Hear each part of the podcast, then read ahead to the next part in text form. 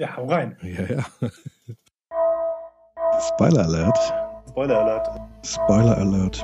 Die ganze Zeit Spoiler Alert. Der, der, der Titel gibt mir ja schon so den Rest. Ganz ohne Spoiler geht's eh nicht. Da muss ich jetzt schon mal kurz abschweifen. Okay, jetzt schweif mal. Ich mache mal gerade den großen Bogen. Eine Literatursendung, in der Bücher besprochen werden, die ich gerne lese.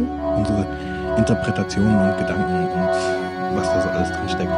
Ich würde, genau, ich würde dann nochmal auf die Frage, worum geht's, zurückkommen wollen. Das sage ich jetzt nicht. Da doch ein bisschen Spoiler-free sein hier. Everything is a Remix. Spoiler Alert. Hallo und herzlich willkommen zu Spoiler Alert. Ähm, wenn alles geklappt hat, senden wir heute das erste Mal live. Aber äh, falls nicht, bleiben wir weiterhin euer Literaturpodcast mit äh, nerdlichem Erfahrungshintergrund und Abschweifungen. Äh, ich bin Stefan und mein Gesprächspartner ist mal wieder der Daniel. Hallo, lieber Daniel. Hallo, Stefan. Ja, wir haben uns haben ja lange nichts von uns hören lassen. Äh, erst hat uns Krankheit gebeutelt, dann hat mich Urlaub erfreut, dann hat dich Krankheit gebeutelt ja. und so weiter. Äh, und dann, EM war auch noch.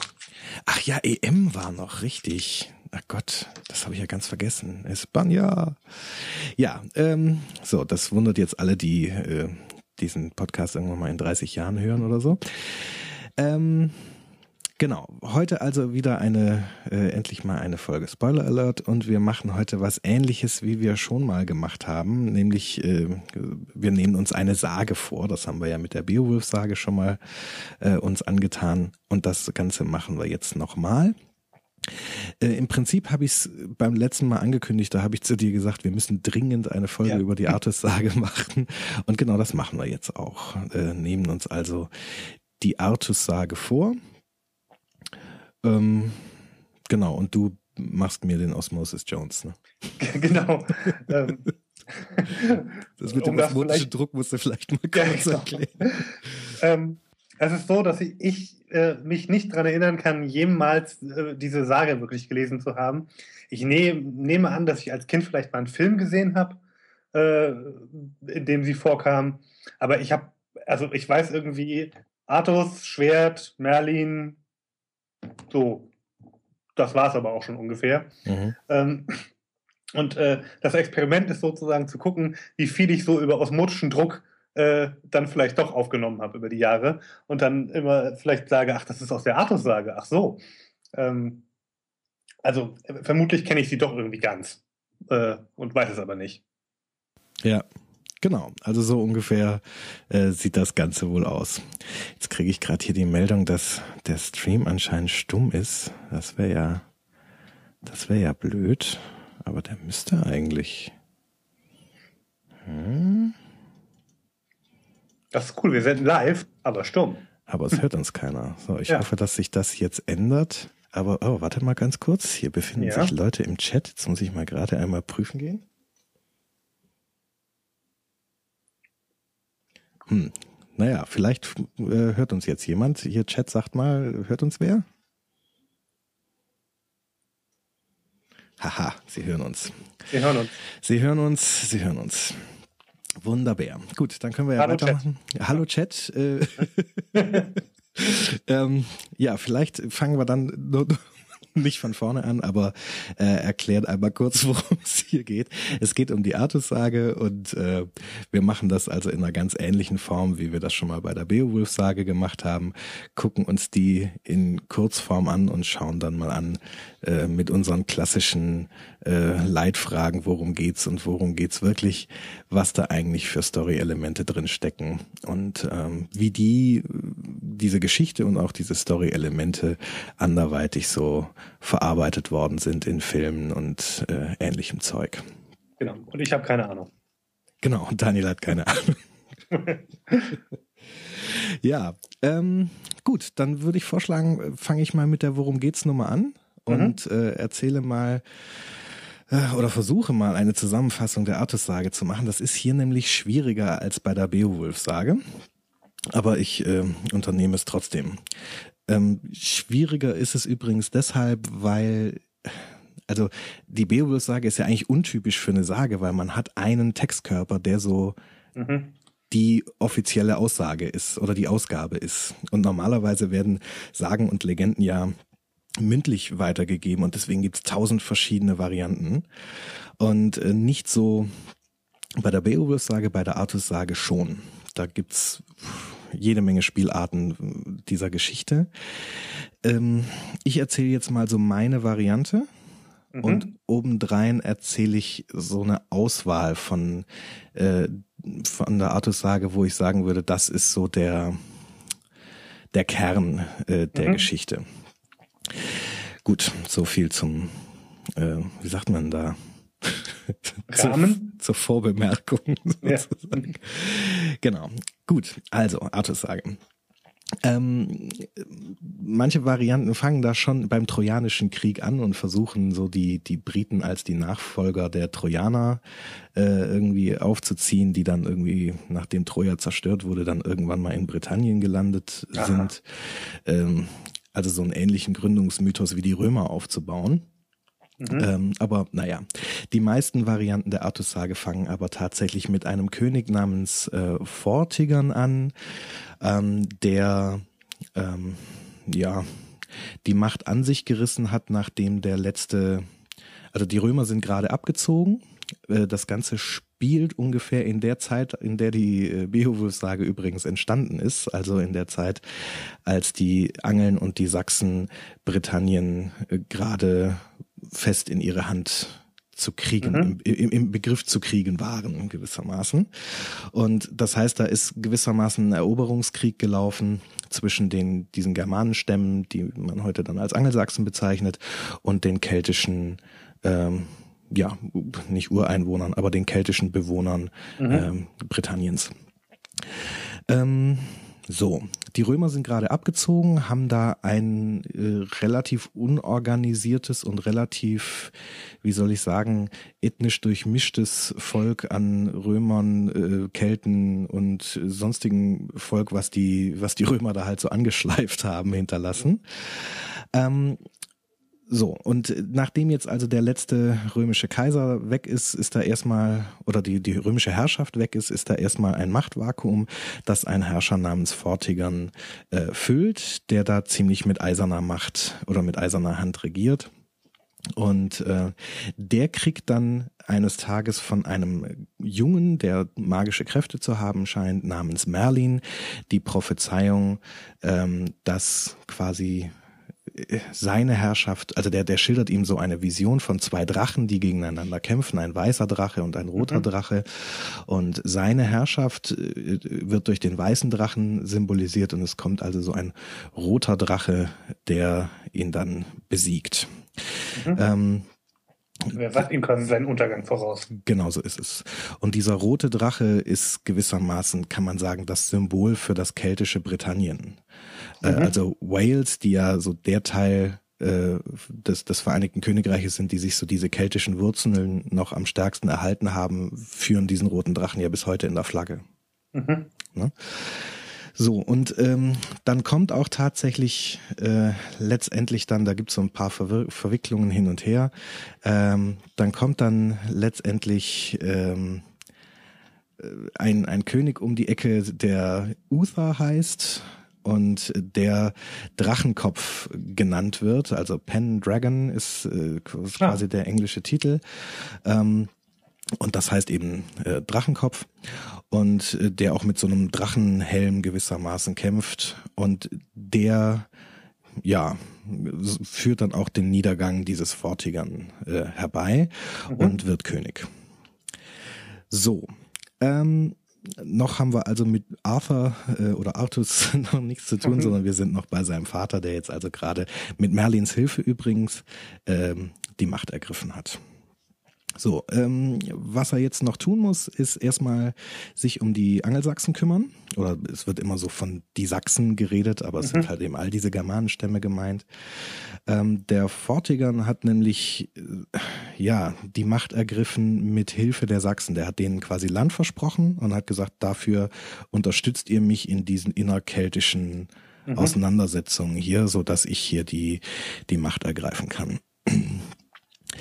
ähm, Genau, um die kümmert sich Uther dann noch und äh, wird dann auch König und wird zum Hochkönig ausgerufen. Also im Prinzip hat sich da jeder kleine Pupsfürst hat sich König genannt. Mhm. Und äh, der Lehnsherr, dem quasi all diese äh, im Englischen wird er gerne mal von Client Kings, also von ja so so so Vasallenkönigen gewissermaßen, mhm. äh, der wird eben der Hochkönig äh, genannt und das ist der äh, Uther dann auch und äh, ja, herrscht dann eine Weile. Der ist ziemlich jung, der Gute, ähm, hat auch noch keine Frau. Das ist für Könige ja immer doof. Die müssen ja vor allem immer schnell für einen äh, männlichen Erben sorgen. Und ja, hat er aber nicht. So, und, hat er aber nicht und da ärgerte er sich. genau, so ist es. Ähm, dann gibt's jetzt wieder verschiedene Varianten. Ich erzähle jetzt eine davon.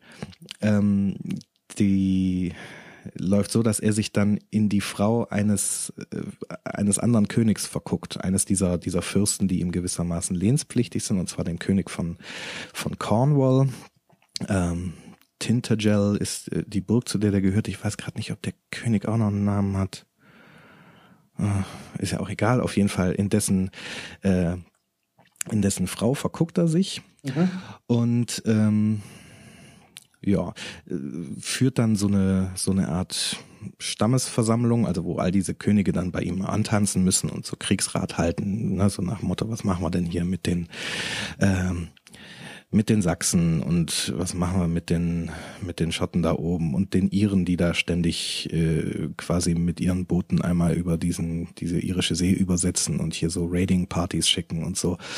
Ähm, also auf jeden Fall ruft er so eine Versammlung ein und hat dann aber eben nur Augen für diese für diese Königin und mhm. äh, ja auf die ist er einfach scharf und scheint sich da bei einem Festmahl so daneben zu benehmen, was diese, diese Behandlung dieser Königin angeht, ähm, dass dieser König von Cornwall eben wutentbrannt abdampft äh, und diese Versammlung verlässt, seine Frau mitnimmt und sagt hier, das so, lasse ich mich nicht, so lasse ich nicht mit mir umspringen, so lasse ich auch meine Frau nicht behandeln. Ich gehe. Ähm, ja, das nimmt Uther als Anlass zum Krieg. Ich wollte gerade sagen, das gibt doch Krieg, oder? Das ist doch ja, also er sagt sich so hier, äh, der kann doch nicht einfach gehen. Ne? Ich habe ja hier so als mhm. Hochkönig so eine Versammlung einberufen und da geht er einfach. Das äh, ist ja ein hm, wie soll man sagen, ein, ein, ein, ein Infragestellen meiner Macht, ein Affront, ja, danke sehr, oh, Frau französische Wort. Ähm, und äh, ja, ruft zum Kriege.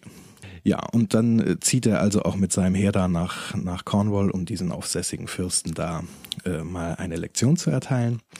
Der hat sich, oder der hat zwei Burgen da in Cornwall.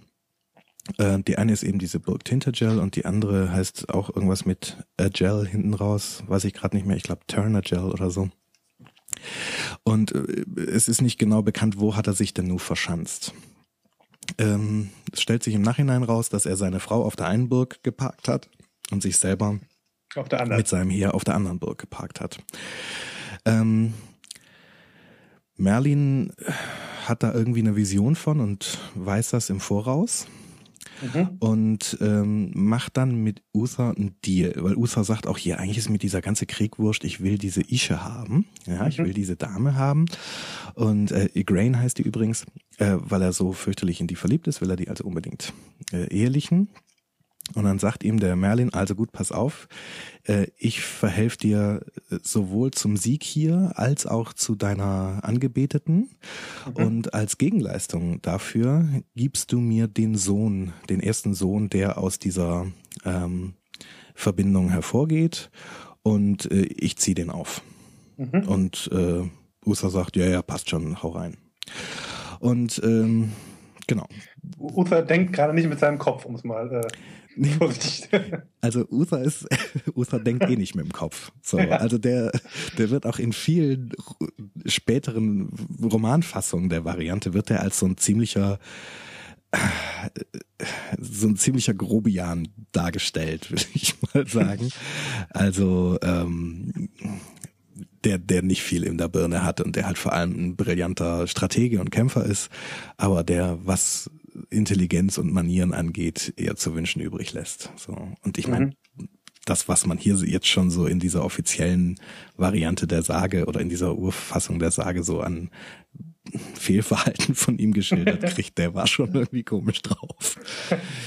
Gut, also auf jeden Fall äh, sagt ihm Merlin dann, okay, pass auf, schick dein Heer auf die kleinere Burg, auf diesen Tentagel, glaube ich. Äh, da sitzt der äh, dieser dieser König mit seinem Heer und da kannst du die äh, schön einkesseln und platt machen und äh, dafür lässt du hier äh, ziehst du deine Truppen vom Tintagel ab und äh, ich verhelfe dir dazu, dass du trotzdem da reinkommst und zu deiner Angebeteten kannst. Äh, das macht er dann auch. Also ähm, Uther selber bleibt also am Tintagel und schickt aber sein Heer an die andere Burg. Mhm. Und Merlin wirkt einen Zauber, mit dem er die Gestalt dieses anderen Fürsten annimmt und sich damit Zutritt zu dieser Burg verschafft und auch Zutritt zum Schlafzimmer der Königin mhm. ähm, und dann auch äh, mit ihr ins Bett geht. So. ne? Und sie sagt sich ja, ach, äh, das ist ja äh, erstaunlich. Ich dachte, mein Ehemann wäre in der anderen Burg und müsste eigentlich einen Krieg führen und so weiter. Und jetzt kommt er hier mal zwischendurch für ein Schäferstündchen vorbei. Das ist ja eine überraschende Wendung. Aber ansonsten macht sie sich da nicht großartig Gedanken drüber. Sie erkennt ihn halt und gut ist. Ja, die verbringen dann also die Nacht miteinander zeugen dabei auch einen Sohn, das äh, weiß man dann aber eben erst hinterher. Und ähm, gleich in der gleichen Nacht wird an der anderen Burg dieser König, dessen Gestalt äh, Uther angenommen hat, äh, getötet. Ach, ach, Uther hat die Gestalt des, des, des Königs angenommen, nicht Merlin. Nee, äh, ja, ja, äh, äh, Uther. Ah, ich dachte. dachte Ach, das wäre ja nochmal ein lustiger Twist. Ja. Ne? nein, nein, nee, nee, Merlin ist nicht mit ihr ins Bett okay. gegangen. Äh, nein, nein, also Merlin hat quasi einen mhm. Zauber mhm. auf Uther gewirkt, um, um seine Gestalt zu, zu verändern. Ja, okay. Ja, und in, in, mhm. in dieser Gestalt des Königs ist Uther dann also mal poppen gegangen. So. Ähm, ein paar Minuten bevor er da mit Igraine ins Bett geht, stirbt der andere König. Aha. Das ist äh, in diesem Gründungsmythos irgendwie wichtig, weil sonst wäre das ja alles irgendwie Ehebruch gewesen und so, was die da machen. Aber dadurch, dass Igraine gerade schon Witwe war äh, und er und er Igraine dann später heiratet, ist es höchstens so ein bisschen, naja, die hatten es aber eilig mit dem Vollzug. Wie die Amerikaner sagen würden, das war eine Technicality hier. ja, genau. Ähm, so, also auf jeden Fall stirbt in derselben Nacht eben dieser andere König. Mhm. Und ähm, Igraine wundert sich dann auch, also sagt, Moment mal, wie kann der denn bitte jetzt vergangene Nacht äh, in der anderen Burg gestorben sein? Der war doch hier bei mir und mhm. äh, findet das alles ein wenig verwunderlich und äh, Uther äh, ja gesteht ihr dann, was er da, was er da gemacht hat und so. Findet sie aber alles gar nicht so dramatisch, weil äh, er sie ja andererseits heiraten will und dann ist das ja alles irgendwie okay so, ne? Und ich meine, den Hochkönig heiraten ist auch immer eine feine Sache. Scheint sie sich so gedacht zu haben. Und ja, dann wird kurz danach Hochzeit gefeiert. Ähm, praktischerweise ist Igraine dann obendrein schwanger ähm, und gebiert einen Sohn äh, und den nennen sie Artus. Und dann kommt natürlich prompt Merlin um die Ecke und sagt, so, hier, äh, Uther, ne, wir hatten ja einen Deal, der Junge gehört mir, den nehme ich jetzt mal mit. Mhm. Und genauso machen sie das auch und hängen auch bei Hofe gar nicht an die große Glocke, dass da jetzt tatsächlich ein, ein äh, lebendes Kind geboren wurde. Ich habe mich selber als, als Kind und Jugendlicher, als ich das das erste Mal gelesen habe, immer gewundert, so, ja, aber die müssen das doch mitgekriegt haben. So, die war schwanger und jetzt, äh, jetzt nicht mehr. Was haben die denen denn erzählt, wo das Kind geblieben sei? Mhm. Ähm, als Erwachsener denkt man sich, naja gut, die werden denen erzählt haben, war eine Totgeburt oder Fehlgeburt oder mhm. was auch immer. Naja, auf jeden Fall nimmt äh, Artus diese, äh, Artus sag ich schon, Merlin diesen, diesen Artus dann mit und bringt ihn zu einem sehr aufrechten äh, Ritter, äh, bei dem Artus sozusagen als Pflegekind unterkommt. Ähm, der hat da auch einen, einen Pflegebruder, der später auch so sein, sein Seneschall wird. Äh, Sir Kai ist das. Und ja, Äh, dort wächst er also auf, äh, im Glauben, äh, ein Sohn äh, von diesem Ritter und eben ein Bruder von, von Kai zu sein. Mhm. Ähm, der ist ein bisschen älter als er. Und äh, ja, jetzt verlassen wir Artus mal ganz kurz. Ähm, ach so, es kommt noch dazu, dass Merlin immer mal wieder dort auftaucht und gewissermaßen so als Lehrmeister von äh, von Artus äh, mhm. auftritt. Also der, der, sein Pflegevater ist so für die ritterliche Ausbildung des Jungen zuständig und natürlich auch einen anständigen Mann aus ihm zu machen und so. Und Merlin äh, bringt ihm dann aber so die, die gelehrten Fähigkeiten bei, also schreiben mhm. und lesen und rechnen und so und und äh, ja so kulturelles Wissen, solche Sachen. Also der mhm. der bereitet ihn aufs Königsein vor. Ähm, gut. Uther wird in der Zeit äh, immer älter ähm, und irgendwann äh, und muss eine ganze Menge Kriegen, ge Kriege gegen die Sachsen führen und hat auch so diverse interne Querelen, aber der festigt so über die Jahre seine Herrschaft über das Reich und ähm, macht den Sachsen auch ganz ordentlich zu schaffen. Äh, irgendwann wird er aber einfach alt und krank und ähm, das nutzen die Sachsen direkt aus und äh, machen da so eine Großoffensive, die USA nochmal ähm, mit psychologischer Kriegsführung gewissermaßen äh, gewinnt äh, diese, diesen Konflikt, mhm. indem er sich todkrank aufs Pferd schwingt und seinen Drachenkopfhelm aufsetzt und da in die Schlacht reitet, was die Sachsen völlig demoralisiert, weil die ja fest davon ausgegangen sind, hier dieser, dieser Uther, der uns da seit Jahren jede Schlacht schlägt, ähm, der ist jetzt eben raus aus der Gleichung und auf einmal taucht er da an der Spitze seiner Truppen auf. Ja. Genau. Ähm, er wird dann, also diese letzte Schlacht gewinnt er dann noch und wird dann aber von einem Sachsen, also von einem sächsischen äh, Agenten gewissermaßen vergiftet und ja, stirbt dann auch. Das hat er, hat er weitere Kinder in die Welt gesetzt? Nein. Okay. Also er hat noch, warte mal, das kommt auf die Variante der Sage an. So, mhm. also es gibt zwei ähm, Schwestern von, von Artus. Manchmal ist es auch nur eine, aber also es, es gibt auf jeden Fall Geschwister, zwei Schwestern, die da äh, immer mal im Spiel sind. Mhm. In manchen Varianten sind das ähm, Töchter von Uther aus erster Ehe gewissermaßen. Also da hatte der vor Igraine noch eine Frau und hat mhm. von ihr aber nur weibliche äh, Kinder äh, bekommen, was ja für so einen König immer doof ist in so einer patriarchalischen Struktur. Ähm, in manchen Varianten ist es, sind es dann eben nachträglich äh, geborene mhm. äh, Schwestern von Artus. Und in manchen Varianten sind das quasi nicht seine Kinder, sondern die Töchter von, von Igraine mhm, äh, und König. diesem Cornwall, äh, Corn, Corn, kornischen König. Mhm. Aber gut, es gibt aber keinen anderen männlichen Thronerben gerade. Genau. Mhm. Genau. Das heißt, der König, äh, der Hochkönig von Britannien stirbt weg und es ist kein männlicher Erbe parat. Ähm, Jetzt gibt's verschiedene Varianten wieder. Ich erzähle ja nur eine. Äh, zu dem Zeitpunkt ist Artus gerade praktischerweise so kurz vor dem Mannesalter, also so, keine Ahnung, 14, 15, 16, so, also ein, ein junger Spring ins mhm. Feld. Ähm, und es findet ein Turnier statt. Ähm, meistens wird so als Neujahrsturnier irgendwie bezeichnet warum die da gerade in so einer politischen Krise ein Turnier veranstalten, ist irgendwie komisch, aber in moderneren Varianten der Artussage wird gerne mal gesagt so, okay, nachdem der König hier jetzt gerade ohne äh, Erbe weggestorben ist, haben die da so eine Art Versammlung der Fürsten gemacht, so eine Art Kingsmood oder so, um einen mhm. neuen König zu küren. So. Mhm. Naja, wie auch immer. Auf jeden Fall gibt da so ein großes äh, Turnier. Alles, was äh, Beine hat, äh, rennt also nach London. Ähm, und oder eben der Hauptstadt, je nachdem, wie sie, wie sie heißt. Ähm, und dort wird dann eben dieses Turnier veranstaltet. Artus Bruder, also der, sein, sein Pflegebruder Kai, ist inzwischen zum Ritter geschlagen worden und Artus ist sein Knappe. Und Kai hat eben vor, äh, an diesem Turnier teilzunehmen. Ähm, so. Dann passiert obendrein parallel dazu etwas, nämlich dass bei dem Erzbischof der Hauptstadt äh, Merlin auftaucht und sagt, äh, hier übrigens, pass mal auf, wir brauchen ja einen neuen König und so.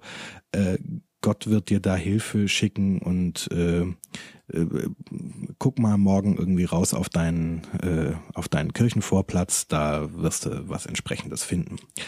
Der Erzbischof guckt da auch morgens am Tag des Turniers gewissermaßen raus und dann steht da ähm, ein Stein auf dem Vorplatz und in diesen Stein ist ein Schwert äh, hineingeschlagen. Mhm.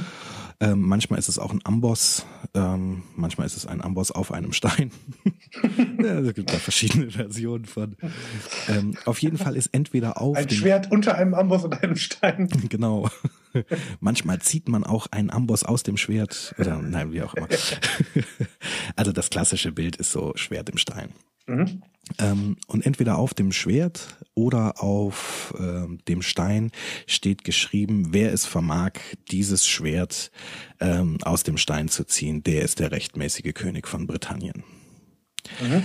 So, ähm, das verkündet dann der Erzbischof dann auch und dann kommen da all diese Ritter und Fürsten und so weiter an und im Prinzip wird da eine Riesenparade veranstaltet und jeder versucht dieses Schwert aus dem Stein zu ziehen und keiner kann das Ding auch nur einen Millimeter bewegen. Mhm. Äh, irgendwann lassen sie dann da sogar die, die Niedergeborenen äh, ran, äh, so nach dem Motto, wenn es die Adligen alle nicht packen, äh, gucken wir mal weiter. Äh, das geht dann so eine ganze Weile, dieses Turnier verschiebt sich ewig, weil die da alle an diesem Schwertgriff rumzerren ähm, und keiner kann das Ding bewegen.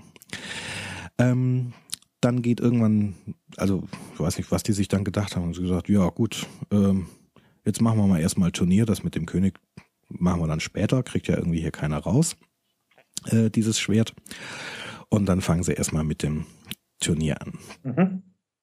Jedenfalls geht dann das Turnier los und Artus ist äh, zwar ein eifriger Knappe, aber kein sonderlich guter. Er vergisst nämlich Kais Schwert in der Herberge, in der sie unterkommen, äh, mhm. äh, was Kai natürlich nicht gerade amused macht, äh, äh, amused äh, macht, als er dann da beim Turnier loslegen soll und sein Schwert ist nicht da. Und sagt zu Artus hier jetzt aber mal zügig zurück in die Herberge und hol mein Schwert. Mhm. Artus also rennt oder reitet zurück in die Herberge und die ist zu, weil alle, die da drin sind, inklusive die Betreiber, äh, das Turnier gucken gegangen sind. Mhm. So ein bisschen wie EM, ne? So alles, ja. alles leergefegt, die Straßen. Und ähm, ja, er geht dann irgendwie zurück, ein wenig äh, geknickt und halt denkst, oh, das gibt richtig Ärger. Ähm, und läuft dann so ein paar Umwege, um den, den Weg etwas länger zu machen und kommt dann zufällig auf diesem Kirchenvorplatz vorbei. Und irgendwie hat er von dieser ganzen Schwertnummer nichts mitgekriegt. Also er weiß nicht um die Bedeutung dieses Schwertes und denkt sich, ach guck an, da ist ja ein Schwert, das sieht doch gut aus. Äh, wenn ich das dem Kai mitbringen könnte, dann gibt's bestimmt keinen Ärger und zieht halt dieses Schwert aus dem Stein und äh, rennt zu Kai und sagt, hier, guck mal, da äh, ist zwar nicht dein Schwert, aber äh, ich habe ein anderes gefunden. Kai schnallt sofort, ach du dicker Vater, das ist ja eben jenes äh, mhm. Schwert und rennt zu seinem Vater und sagt, guck mal, äh, ich bin offensichtlich äh, dazu bestimmt, König von Britannien zu werden, weil ich habe ja das Schwert. Das scheint so eine Logik zu sein. Äh, Knappen gelten ja nicht, äh, mhm. also muss ich es sein. Äh, Sagt er denn, dass, dass Artus das Schwert herausgezogen hat? Oder tut er so, als ob er es selber rausgezogen hätte? Es gibt Varianten, da wird Kai so ein bisschen doof und ein bisschen bösartig dargestellt. Also er, er ist auch in, in, in vielen so Seitenlinien, also dadurch, dass er quasi so den Seneschal-Posten später in Camelot übernimmt, ist er gerne mal so nicht der Bösewicht, aber so der der Antagonist von vielen kleinen Figuren, die dann quasi mhm. gegen diesen Seneschall irgendwas durchsetzen müssen. Und äh, lange Rede, kurzer Sinn, Kai wird gerne mal als so ein bisschen fies oder, oder ein bisschen durchtrieben dargestellt. Und in diesen Varianten behauptet er das dann auch, er hätte es selber rausgezogen oder versucht das zu verschweigen, etc. Mhm. Ähm, aber äh, eigentlich rückt er relativ schnell damit raus, nee, nee, ich habe das da nicht rausgezogen, aber mein Knappe hat das rausgezogen. Das ist ja im Prinzip dasselbe. Okay. So. Kais Vater sieht das natürlich anders. Der weiß ja auch, das ist nicht mein Sohn, sondern äh, der, also der weiß um Arthurs äh, Herkunft mhm. und äh, sagt dann, oh nee, das ist hier nochmal anders und so. Ähm, und dann kommt also raus, wer hat hier das Schwert aus dem Stein gezogen. Das führt dazu, dass natürlich die ganzen Adeligen sagen, äh, Moment mal, der Jung, äh, der soll jetzt unser König werden, das ist doch wohl ein Scherz. Äh, das wollen wir nochmal sehen, dass der das da aus dem Stein rausziehen kann. Mhm. Die also alle zurück zum Kirchenvorplatz, Schwert wieder rein in den Stein und äh, Artus muss es nochmal rausziehen. Er zieht's raus, geht durch wie Butter, alles easy. Worauf dann die ganzen Adligen sagen so, ja, ja, jetzt wo es einmal draußen ist, kann das ja jeder. Und dann Schwert wieder rein und dann dürfen wieder alle probieren.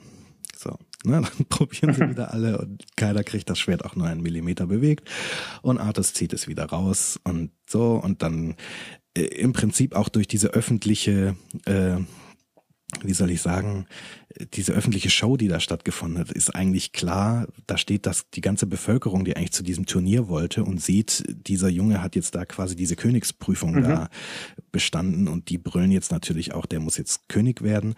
Dann tauchen da oben dran eben noch Merlin und, und Arthurs Pflegevater auf und erzählen eben diese Geschichte, wie es äh, zu Arthurs Zeugung kam und Igraine ist dann da natürlich auch noch dabei und sagt, ja, ja, das stimmt alles. Und ähm, ja, dann ist die Geschichte im Prinzip geritzt. Artus wird König. So, jetzt haben wir den Löwenanteil auch schon durch. Mhm. Ähm, da springe ich jetzt, äh, überspringe ich jetzt relativ große Teile. Ähm, Artus muss doch eine ganze Menge Kriege führen am Anfang, erstmal um seine Herrschaft zu festigen. Es gibt mhm. so eine ganze Menge Vasallenkönig, äh, Könige, die sich der Herrschaft dieses Jungen nicht unterwerfen wollen. Ähm, Entweder weil sie seine Herkunft anzweifeln oder weil sie sagen, hallo, das ist ein Kind, äh, der mhm. wird auf keinen Fall unser König und so. Und ähm, naja, auf jeden Fall muss er da eine ganze Menge Kriege führen. Und äh, mit A, Merlin als Berater und B scheint er so das strategische Talent seines Vaters geerbt zu haben. Also auf jeden Fall schlägt er seine Schlachten ganz hervorragend und mhm. zementiert relativ schnell seine Macht. Ähm, in all diesen Dingen ist aber noch zu bemerken, dass zwei Könige, die ähm, ihm da viel äh, viel Gegenwehr entgegensetzen. Das ist vor allem König Loth von oder Lot auch von Orkney, also so aus dem mhm. Nordteil äh, der Insel. Ähm, der ist mit einer seiner Schwestern verheiratet. Mit einer, ja. Mhm. Ne? Und äh, das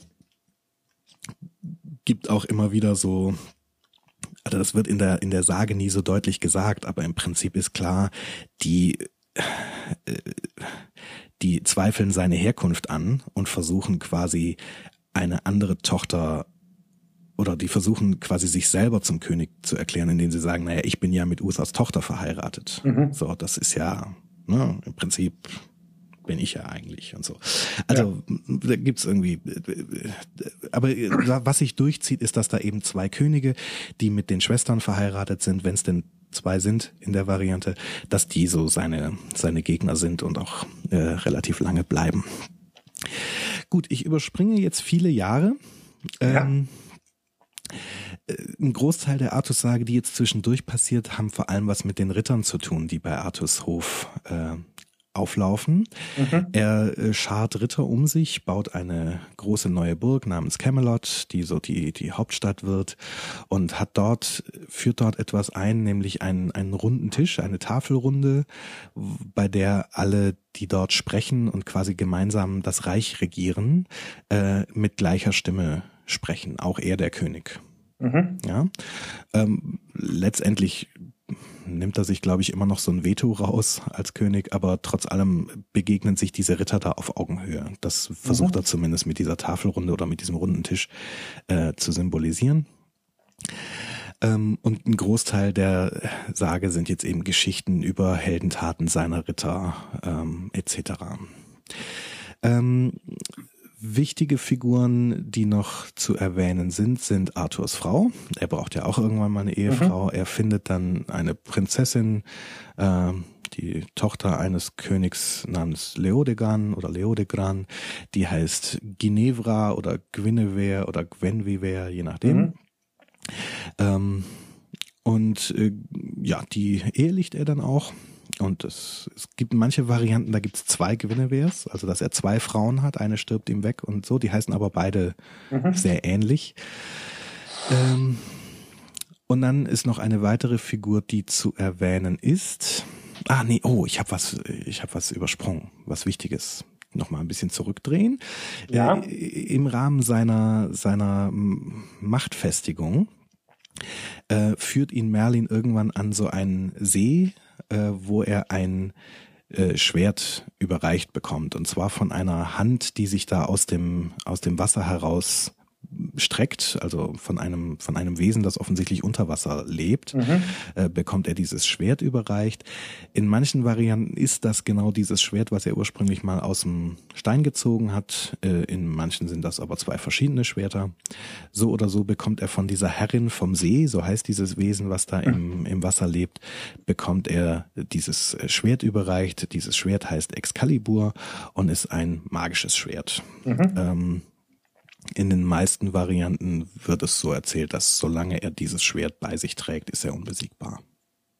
Mhm. Praktisch. Ähm, würde man heute wahrscheinlich nicht mehr so erzählen wollen. Das ist so ein bisschen das Superman-Phänomen. Ne? Ein Held ohne mhm. Schwächen äh, bringt irgendwie langweilige Geschichten hervor. ähm, so. Ähm, dann kommt irgendwann nach, also Eheschließung und äh, Camelot und äh, Tafelrunde, kommt dann irgendwann ein Ritter an seinen Hof, der äh, irgendwie aus dem Reich dieser Herrin vom See kommt oder in irgendeiner Form mit ihr assoziiert ist, kann man sagen, mhm. je nach Version dieser, äh, dieser Sage. Und dieser Ritter heißt Lancelot und wird der wichtigste Freund von Artus und gleichzeitig der tapferste Ritter, den er da an seinem Hof hat. Ähm, macht viele, viele Heldentaten und gefühlt so die Hälfte der Ritter sagen, die da so mit auftauchen, drehen sich um Heldentaten von Lancelot. Mhm. Das Problem ist, dass Lancelot und die Königin Guinevere sich ineinander verlieben. Das habe ich tatsächlich, ich weiß nicht, ob ich es wusste, aber das habe ich vorausgesehen. äh, so, das hast du schön vorausgesehen, das ist gut. Ja. Ähm, so, die scharwenzeln bei Hofe relativ lange äh, umeinander rum. Äh, in manchen Varianten verlässt Artus dann, äh, Artus sag ich schon, äh, Lancelot dann irgendwann den Hof, um, um äh, der Versuchung quasi fern zu sein, weil sie halt ja Artus Vertrauen nicht missbrauchen mhm. wollen und so. Ähm, es kommt dann irgendwann zu so einem Punkt, dass ein ähm, ein verfeindeter Fürst Guinevere entführt und Lancelot im Prinzip zur Rettung eilt und die, die Königin rettet. Und dann, ja, dann passiert's halt. Dann rückt er sie nicht mehr raus. so. Und ähm, ähm, Artus führt dann Krieg gegen Lancelot und je nach Variante, also auf jeden Fall kriegt er seine Frau wieder. In manchen Varianten lässt er sie in Kerker werfen. Äh, meistens endet es so, dass seine Frau wieder an seiner Seite ist am Ende. Ähm, dieser Krieg gegen Lancelot, den gewinnt er. Äh, in manchen Fällen wollen die gar nicht wirklich gegeneinander Krieg führen, sondern werden von fiesen Verrätern da irgendwie aufgestachelt und versöhnen sich am Ende.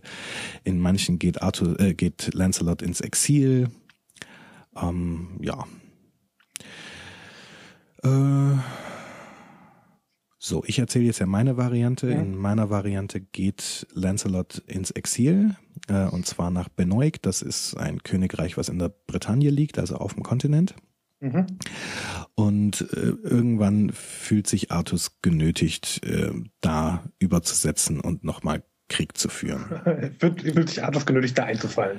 Ja, Genau. Also da gibt es auch wiederum verschiedene Varianten, warum er da dann auf einmal in Gallien Krieg führen muss. Äh, in manchen Stellen geht es tatsächlich gegen Rom. Äh, in manchen Fällen geht es gegen Lancelot. In manchen Geschichten kommt er diesem Königreich Benoit zur Hilfe. Ähm, ja, das ist alles irgendwie nicht so ganz klar. So oder so setzt er also über aufs Festland, um da irgendwie eine Kampagne durchzuführen und ähm, wird dann zu Hause äh, von einem Ritter namens Mordred, ähm, über den wir gleich noch ein bisschen reden müssen, über die verschiedenen Varianten. Der äh, lässt dann äh, irgendwann Artus für tot erklären und sagt, ja, mhm. der ist gestorben bei diesem Feldzug und reißt die Macht an sich. Äh, Artus ist, äh, hat übrigens auch keinen männlichen Erben. Das scheint irgendwie so ein mhm. Problem in dieser Pendragon-Familie zu sein. Ähm, So, und dann äh, kommt Artus eben zurück bekämpft Mordred und äh, das wird eine riesengroße letzte Schlacht und in der äh, vergisst er dann irgendwann vor lauter Wut gegen diesen Mordred, vergisst er dann quasi Excalibur und geht mit einer Lanze auf ihn los und tötet ihn auch, aber äh, sein Unverwundbarkeitsschutz ist damit weg und noch im Sterben äh, rammt ihm Mordred dann quasi noch so seine Lanze mhm. rein ähm, und äh, ja, Artus äh, stirbt dann eben. Ein getreuer Ritter äh, äh, in den meisten Fällen ist das äh, Bedivere oder Bedweir, äh, trägt ihn dann irgendwie davon und äh, Lancelot äh, und Artus nimmt ihm quasi das Versprechen ab, dass er sein, äh, dass er Excalibur nimmt und zurück zu diesem See bringt, wo es her ist. Das hat er der mhm. Herrin vom See nämlich versprochen. Äh, Bedwyr macht das auch, schmeißt das Schwert da rein. Und Lancelot wird dann in den meisten Varianten von dieser Herrin vom See abgeholt und auf eine Insel namens Avalon gebracht, wo er geheilt wird. Lancelot oder Artus? Habe ich Lancelot gesagt? Ich habe Lancelot verstanden. Ja, äh, Artus ist jedenfalls Artus. gemeint. Also mhm. Artus wird auf jeden Fall von der Herrin vom See abgeholt und auf eine Insel namens Avalon äh, gebracht, wo er geheilt wird, also nicht wirklich stirbt, aber aus der Welt der Sterblichen gewissermaßen entrückt ist. Also mhm. Avalon ist irgendwie hier, aber auch nicht hier. Das ist so, ja, jenseits des Schleiers, so. Also irgendwie in der, in der, in der Anderswelt. ähm, ja, das schreit ja nach, ähm, nach Valinor. Ja, so ein bisschen. So ein bisschen. So ein, so ein ähnliches Konzept ist das. Und dort äh, ist er nun, und es gibt so ein, ähm, es gibt so einen Ausdruck, ähm, unser jetziger und zukünftiger König. Mhm. Also das hat fast so was Messianisches an sich, dass ähm, Artus gewissermaßen einer, eines Tages zurückkehren wird. So, von, von Avalon und wieder äh, ein, ein, neues Camelot errichten wird, mhm. sozusagen. Naja, gut. Soweit so die Hauptlinie der, mhm. der Sage. Ähm, ich sag noch zwei Sachen und dann können wir äh, es zerfasern lassen. Dann habe ich so meinen vorbereiteten Part hier durch. Ja. Ähm, der eine Teil ist äh, Merlin, was mit dem passiert. Äh, der wird nämlich irgendwann außer Gleichung genommen. Der ist die ganze Zeit eigentlich so Artus Hofzauberer äh, und Berater. Ähm, irgendwann nimmt er so eine äh, also in manchen Varianten verliebt er sich in diese Herrin vom See, in den meisten Varianten mhm. kommt da aber ein Mädchen, das auch vom, von der Herrin vom See kommt, namens Nimue. Ähm, die wird so seine, seine Schülerin und als sie, und, und Merlin verliebt sich auch in sie und als sie dann im Prinzip all sein Wissen sich angeeignet hat, verrät sie ihn und sperrt ihn entweder in einer Höhle ein oder äh, mhm verbannt ihn in so einen Felsen. Auf jeden Fall ist Merlin da drin lebendig gefangen in so einer, ja, entweder einer Höhle oder in einem Stein eben. Und da harrt er bis heute noch. Ähm, aber der ist dann auf jeden Fall gewissermaßen aus der Gleichung raus. Mhm. Das ist das eine. Und dann äh, gibt's noch äh, den Punkt mit Mordred. Äh, Mordred ist in manchen Varianten der Artus-Sage einfach ein Ritter, an Artus Hof. In manchen Varianten ist er der Sohn einer seiner Schwestern oder Halbschwestern. Mhm. Ähm, das macht dann schon auch wieder mehr Sinn, warum der da die Macht an sich greifen kann, weil er wäre dann tatsächlich so in der in der Thronfolge dran, ja. Äh, genau, in der Logik äh, wäre dann so der der nächste männliche Erbe. In manchen Varianten ist er auch gewissermaßen Arthurs illegitimer Sohn da wird dann so eine Geschichte gestrickt, dass seine, das sind eigentlich immer Varianten, wo, wo das seine Halbschwestern sind, äh, dass also eine dieser, dieser Halbschwestern sich ähm, Artus irgendwann mal gekrallt hat, so und sich so als äh, na, wie soll man das sagen, so, so eine Art Camp-Follower, also so, so Frauen, die gewissermaßen so Heereszügen äh, nachfolgen mhm. und sich da als als als Huren verdingen oder sowas. Mhm. Äh, als solche dient sie sich da Artus irgendwann mal an und er geht dann auch mit ihr ins Bett und äh, zeugt dann also quasi mit seiner Halbschwester eben diesen Mordred. Das ist auch nochmal so eine Variante. Mhm. Und ich würde sogar sagen, das ist die, die am häufigsten erzählt wird. Genau. Ja. Eine der Schwestern, wenn es denn zwei mhm. sind. Äh, die heißen übrigens, wenn es zwei sind, heißen die Morgause und Morgaine. Und ähm, manchmal ist es aber auch nur eine. Ähm, in der Regel sind beide böse, manchmal ist auch nur eine böse. ähm, so, aber eine davon hat auf jeden Fall Zauberkräfte, also so ein feststehender Begriff in der Welt der Artussage ist Morgan Le Fay, also die, ja, Morgan, die, die, die Hexe, die, mhm. die Fee, die Zauberin. Mhm. Genau. So. Das ist so die, die Hauptlinie der Artussage. Darum geht's. Äh, verworren. Verworren, ne? vor allem das Irre ist, dass eigentlich ein Großteil der, der Artussage so vor seiner Geburt spielt oder vor seiner Machtergreifung. Mhm. Und in dem Moment, wo er dann König ist, spielt er auch so eine klassische Rolle, die Könige nun mal in Märchen spielen. Er sitzt bei Hof und macht nichts. Mhm. Außer mal Recht sprechen. Ja. So. Ja. Ähm, ja, also tatsächlich kann ich die Geschichte nicht. Also es ist jetzt nicht so, dass mir, dass mir, während du erzählt hast, dass ich dachte, ach so, das ist das. Ähm, die ist mir tatsächlich entweder nie an mir vorbeigekommen oder ich habe sie wieder vergessen. Aber okay. Also jetzt außer außer so den ganz groben Elementen, so dass er dieses Schwert aus dem Stein rauszieht, das wusste ich wohl. Aber der Rest, mhm. äh, nö. Ja, okay. Und so jemand wie Sir Lancelot von Camelot ist mir natürlich auch ein Begriff. Äh, mhm. Aber der, glaube ich, hauptsächlich aus dem Monty Python-Film. Stimmt, der ist, das ist eine schöne Variante der Artussage übrigens. Also von, von Monty Python eben, äh, Die Ritter der Kokosnuss. Genau, also The Quest for the Grail ist das äh, im Englischen eine sehr schöne ja. Persiflage von Artus Sagenelementen und, und äh, Artus Verfilmungen vor allem. Genau, die Grals, die Gralssuche ist übrigens so eine der wesentlichen Geschichten, die sich so durch diese Rittersagen äh, durchzieht. Also diverse mhm. ähm, Ritter von Artus begeben sich auf die Suche nach dem Heiligen Gral und äh, einer davon findet es tatsächlich auch. In den meisten Fällen ist das Galahad, der ihn findet. Manchmal ist es auch äh, Parsival, das hängt von der Variante ab. Ja. Ja. Darum geht's. Darum geht's. Genau. Und nu? ja, nun ist die Frage, worum es wirklich geht. also vielleicht liegt es an der Art und Weise, wie du es erzählt hast, aber es ist ja auch eine Geschichte, in der es viel um, um, um, um so Thronfolgenfragen geht. Ne? Wer, äh, wer darf eigentlich herrschen und ähm, mhm. ähm, wer, wer ist sozusagen rechtmäßiger Herrscher und ist der, der jetzt gerade rechtmäßiger Herrscher ist, vielleicht nur rechtmäßiger Herrscher, weil er denen, die vorher rechtmäßige Herrscher waren, die Herrschaft aus der Hand gerissen hat und so weiter und so fort. Mhm.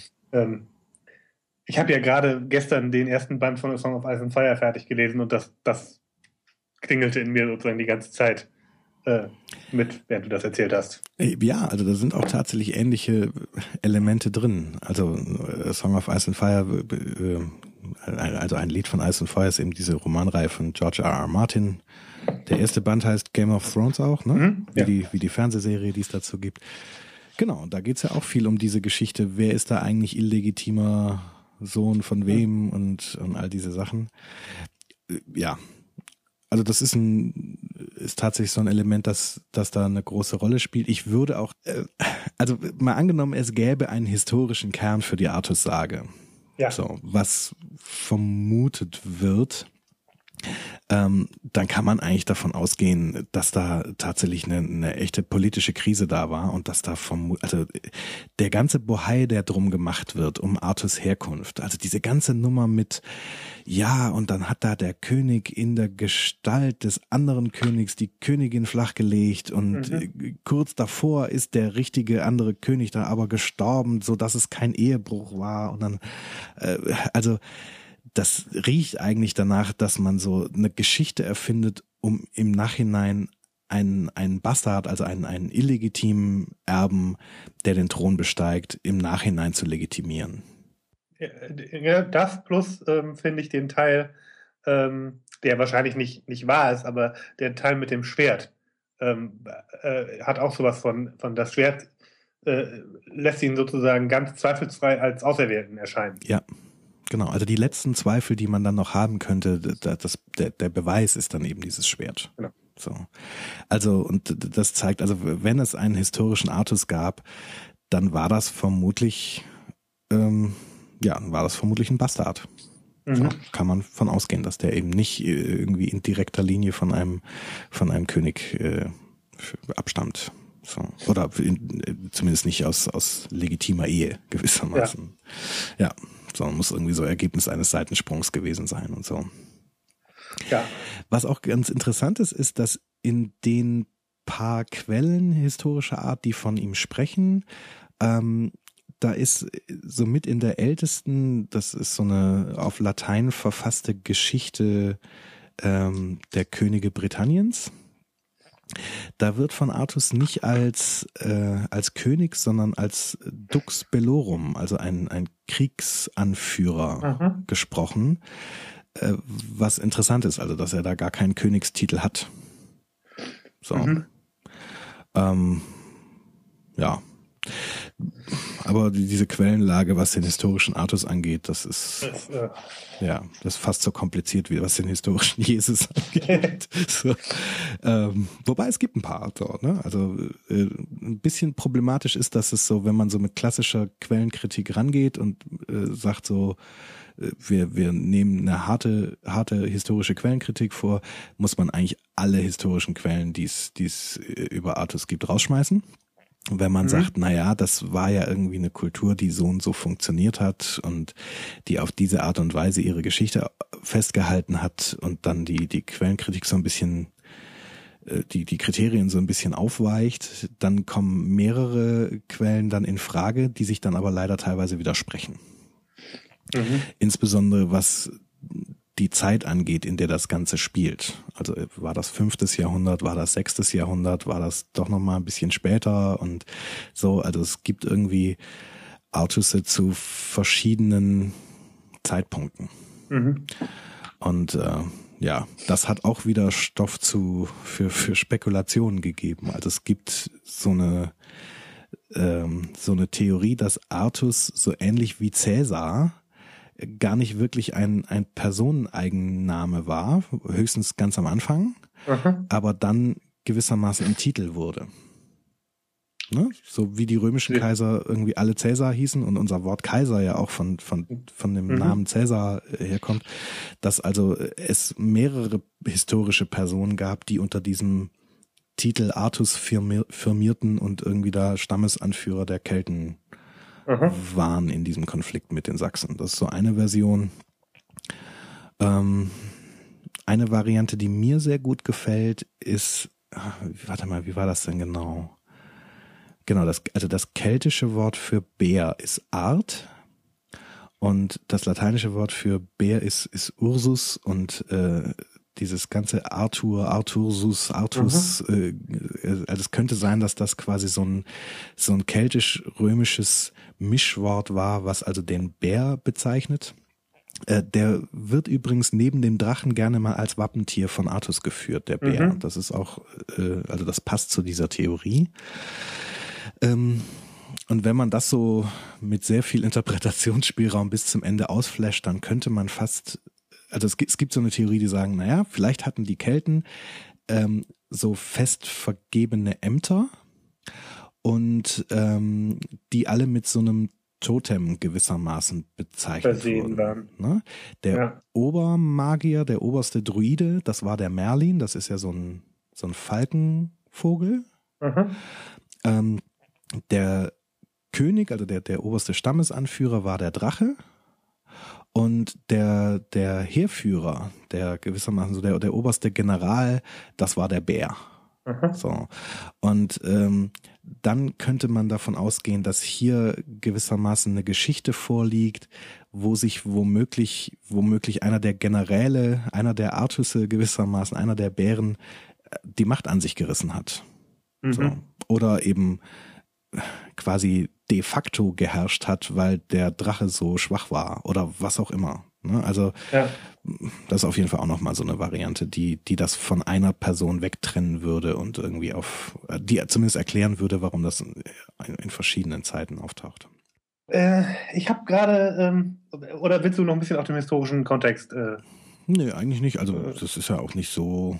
Also ich finde, ich spiele da gerne mit rum, so mit diesen Möglichkeiten, wie, wie könnte ein, ein gedachter historischer Kontext aussehen, der zu so einer Sage geführt hat, aber äh, da man eigentlich nichts weiß, kann man es auch lassen. Also, weil ich gerade dachte, ich, ich würde, glaube ich, ganz gerne mal über die Rolle von, von Merlin und von dieser äh, Frau vom See, heißt sie, mhm. äh, sprechen, weil ich die irgendwie äh, irritierend finde, sagen wir mal. Vorsichtig. Das, ja, es ist auch irritierend. Also, also das ist natürlich keine, keine Geschichte, wie wir sie, wie wir sie im modernen Sinne haben, die irgendwie einen Autor hat, der sich das sozusagen als Plot ausdenkt oder von mir ist auch als Story ausdenkt. Ähm, aber man, ich, man fragt sich schon so ein bisschen, was haben die denn eigentlich beide für eine Funktion da? Mhm. Ähm, und also weil es sozusagen die, die beiden Figuren sind, ähm, die ja in irgendeiner Form magische Fähigkeiten haben. Ja.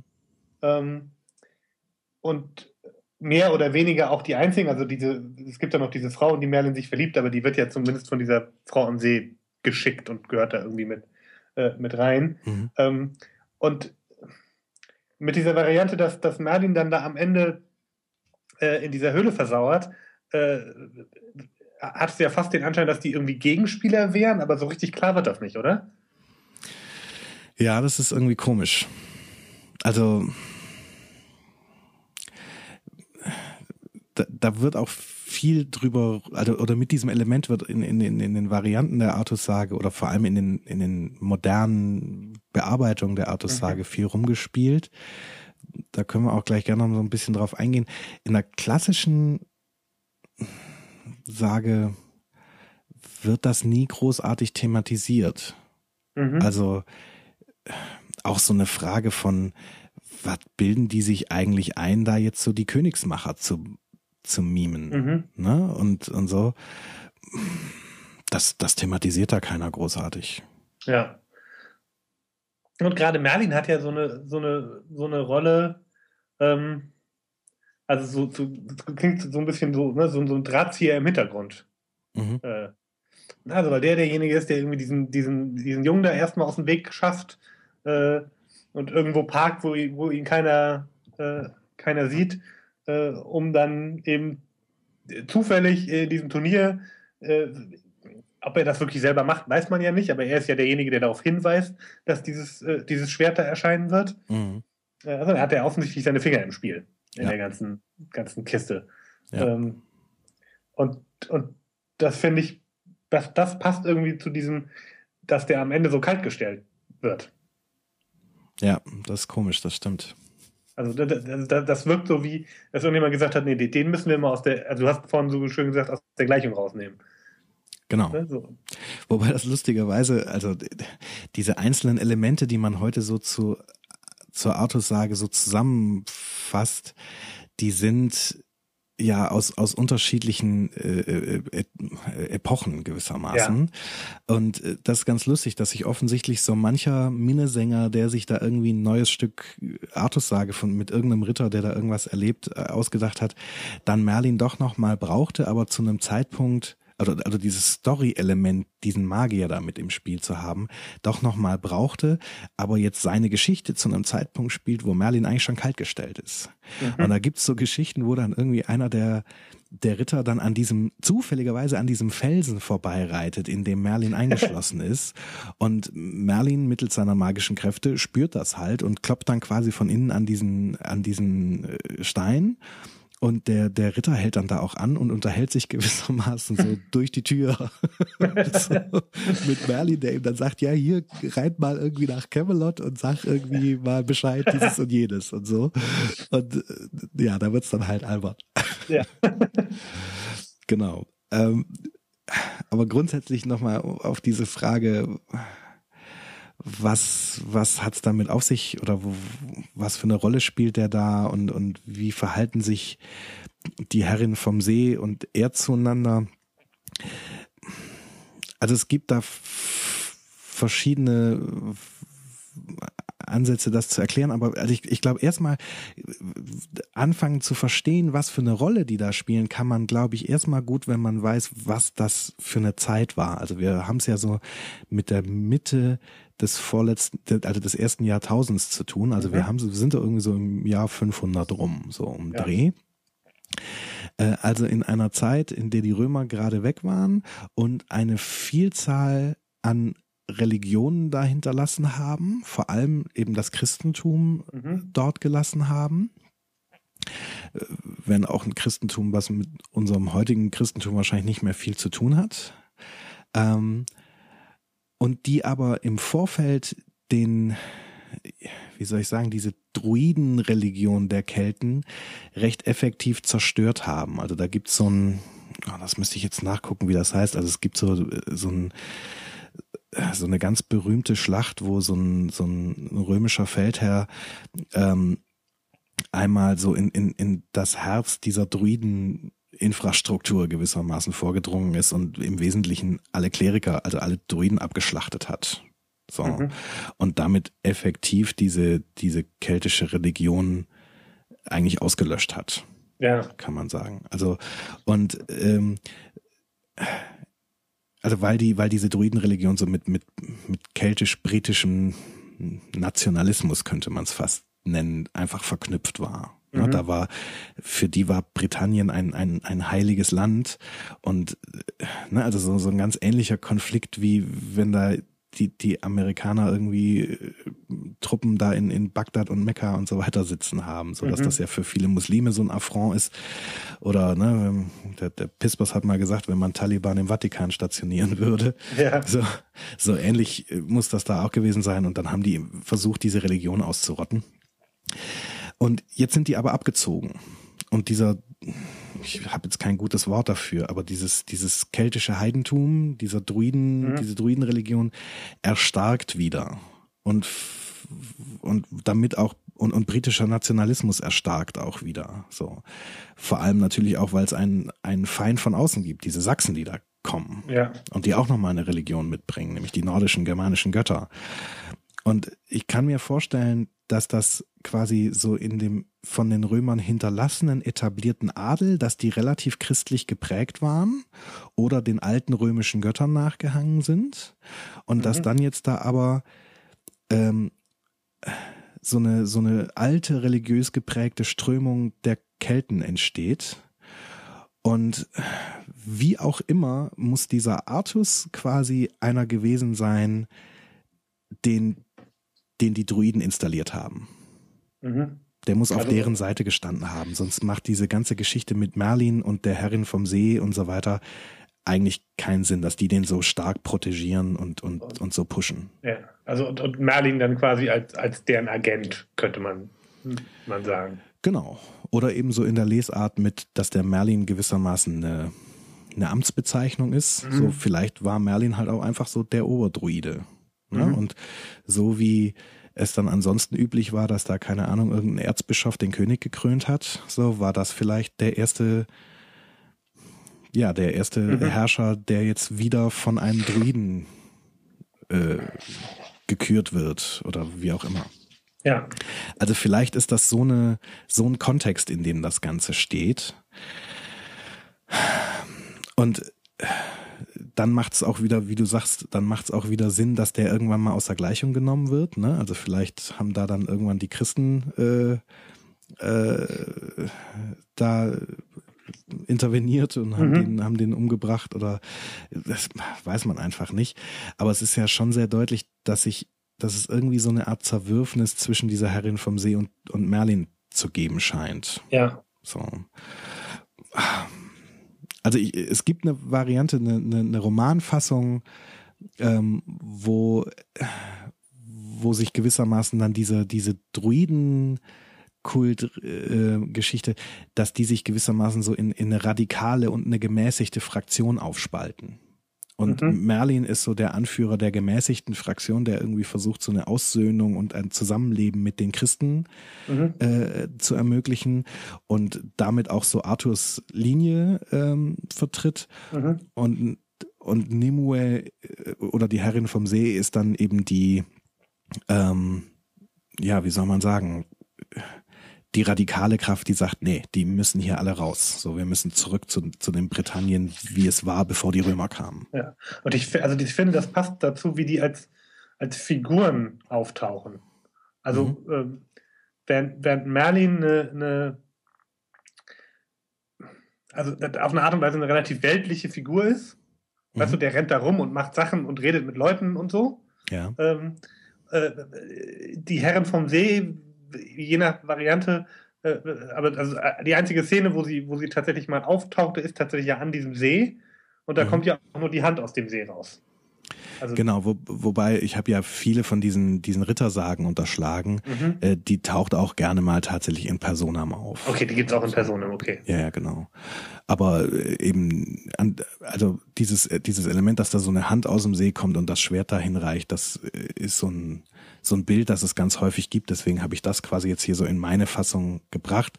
Aber es gibt durchaus Varianten, wo die Herrin vom da aus dem Wasser gelatscht kommt und dann äh, Artus erstmal ins Gewissen redet und sagt, pass mal auf, hier, ich kann dir dieses magische Schwert geben und so, aber nur, aber nur wenn du ein gerechter Herrscher wirst und und so weiter. Was auch wieder zu dieser, da wird einer von den von den Heiden äh, oder ich sage jetzt immer mal so Druidismus gewissermaßen, mhm. um das äh, genau benennen zu können. Äh, da wird einer von den von den Druiden gewissermaßen protegiert. Das mhm. passt dann so nach dem Motto: Pass mal auf, wir machen dich zum Herrscher. Du bist womöglich irgendwie nicht der legitime Thronfolger, aber wir machen dich zum Herrscher, wenn du versprichst, dass du quasi die ja die die Religionsfreiheit der der Kelten mhm. äh, oder der der der Druiden äh, und deren Anhängern irgendwie sicherst. Ja. Und also auch wenn man jetzt, wenn man diese Figur, die ich gerade aufmachen äh, wollte, nicht ganz so stark machen kann, äh, finde ich trotzdem ist die, die Herren vom See, ähm, also das ist ja so ganz klassische Naturmagie eigentlich. Mhm. Also weil die ist ja offensichtlich irgendwie an diesen See gebunden. Mhm. Also selbst wenn die vielleicht auch woanders hingehen kann, aber äh, wenn sie die Herren vom See ist, dann hängt das ja irgendwie mit diesem See zusammen. Ja. Ähm, und das ist eine Sorte, äh, äh, das ist sozusagen eine Sorte Bindung, die Merlin nicht hat. Stimmt. Der kann irgendwie überall rum schwadronieren und Dinge äh, in Bewegung setzen. Ja, genau. Und äh, also es, es, gibt zwar schon so, so vor allem moderne Bearbeitung der Artus-Sage, wo er auch irgendwie mit dieser ganzen Seegeschichte irgendwie zusammenhängt. Mhm. Ähm, ich glaube, ich nenne einfach mal jetzt inzwischen ein paar. Ich habe ja schon schon schon immer mal wieder welche erwähnt. Also das, was ich gerade hatte mit mit diesem, wo, wo es so zwei Fraktionen dann gibt, das ist von Bernard Cornwell äh, eben die Artus-Reihe The Warlord Chronicles heißt das. Mhm. Und da ist Avalon gewissermaßen ähm, ein eben kein mystischer Ort, sondern ist gewissermaßen so das das ist Merlins Sitz. Also Merlin ist eben nicht nur ein Druide, sondern eben auch ah, okay. ein, ein, ein Lord und der hat, ja, der hat halt so einen Hauptsitz und Ländereien und so weiter. Und äh, das heißt dann eben auf Keltisch Ennis Woodrin und das ist äh, in übersetzt dann eben Avalon, was übrigens Apfelinsel oder sowas in der Art heißt. Mhm. Ähm,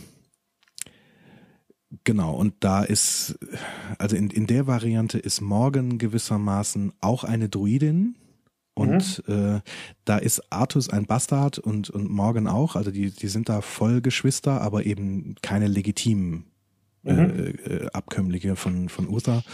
Und Arthur wird gewissermaßen so zu einem ja, Soldaten erzogen und Morgan wird von Merlin eben zu sozusagen seiner Priesterin äh, erzogen. Und Nimue ist dann irgendwann äh, ein ein weiterer Faktor, der da mit ins Spiel kommt und die dann irgendwann so ganz radikal wird und dann erst gegen Morgan vorgeht und dann später eben auch gegen Merlin.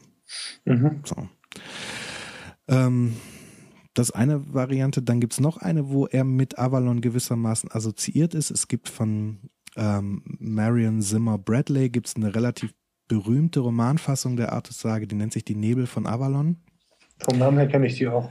Ähm, die ist auch insofern nochmal spannend, als dass die die Geschichte nicht aus der Sicht äh, von Merlin oder von Artus oder von irgendeinem seiner Ritter erzählt, sondern aus der Sicht der Frauen in der Geschichte. Mhm. Also im Wesentlichen wird es aus der Geschichte von Morgan, äh, aus der Perspektive von Morgan äh, erzählt und wird eben auch versucht, das in so einen keltisch-christlichen Konflikt äh, einzubetten und, und so weiter.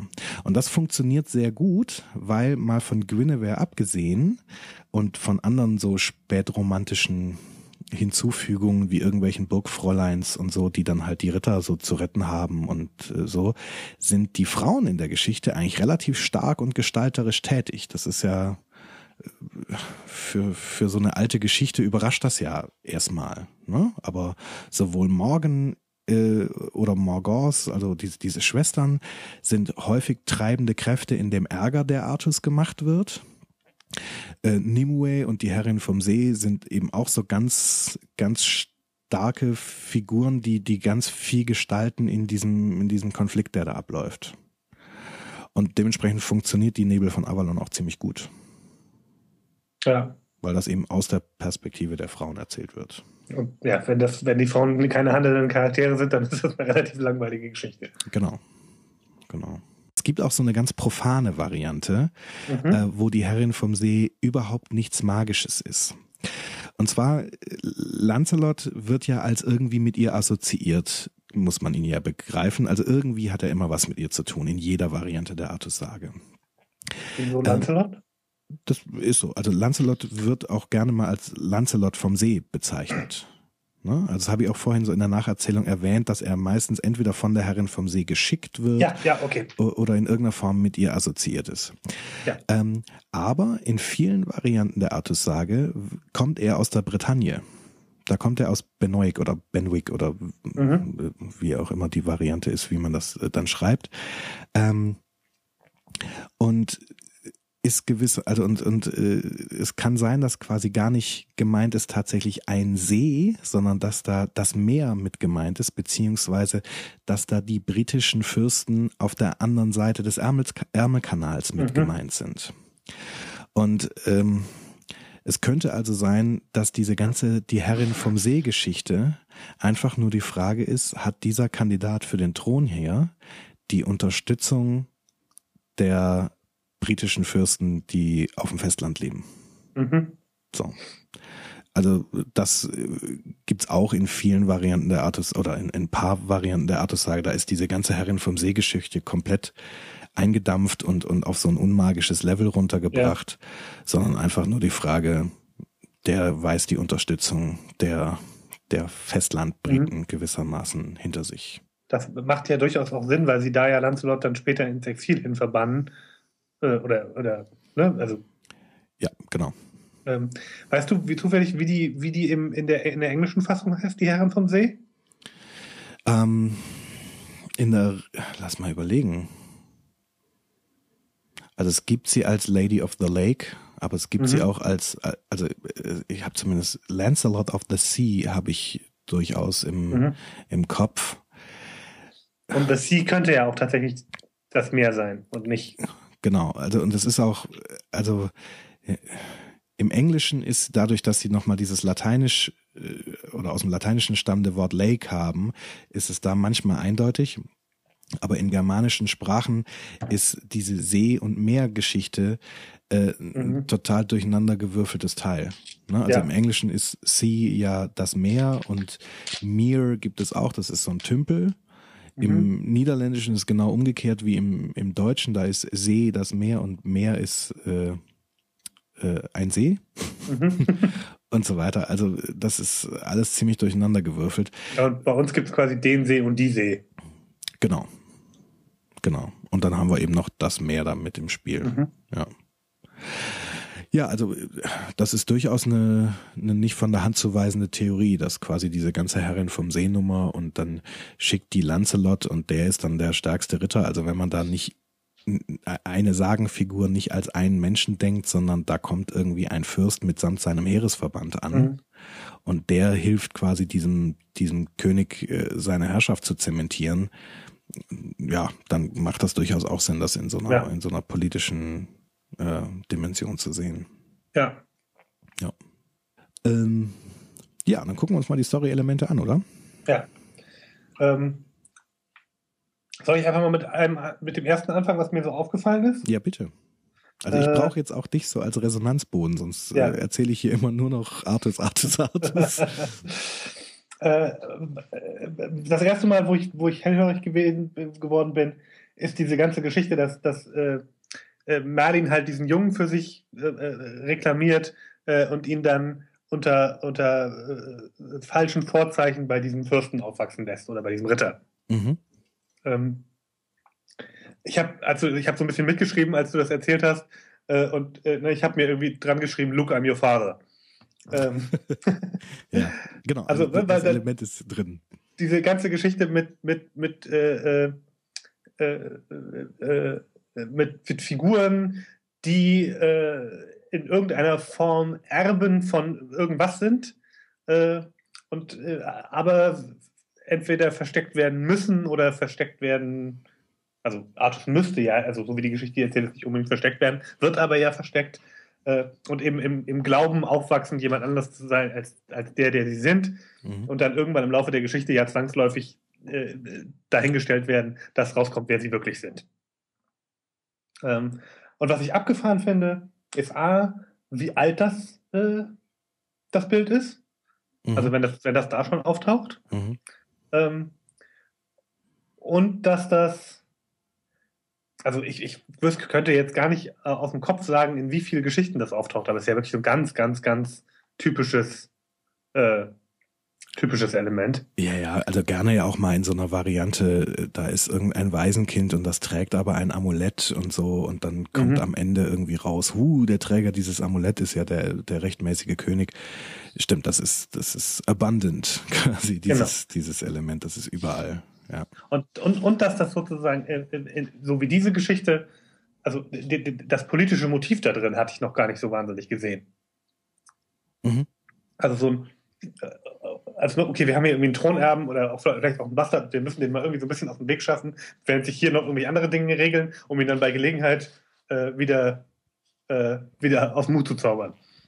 Genau. Quasi. Den parken wir hier mal. Vielleicht genau. äh, wenn sich die, die politischen Dinge nicht so entwickeln, wie wir uns das wünschen, dann holen wir den nochmal aus dem Hut. Genau. Ja. Und, äh, und also wie gesagt, also das, da gibt, das gibt's ja wirklich tausendfach. Äh, mir fällt jetzt gerade spontan diese, diese Drachenbein-Tongeschichte von, von Ted Williams ein. Mhm. Die äh, habe ich nie gelesen.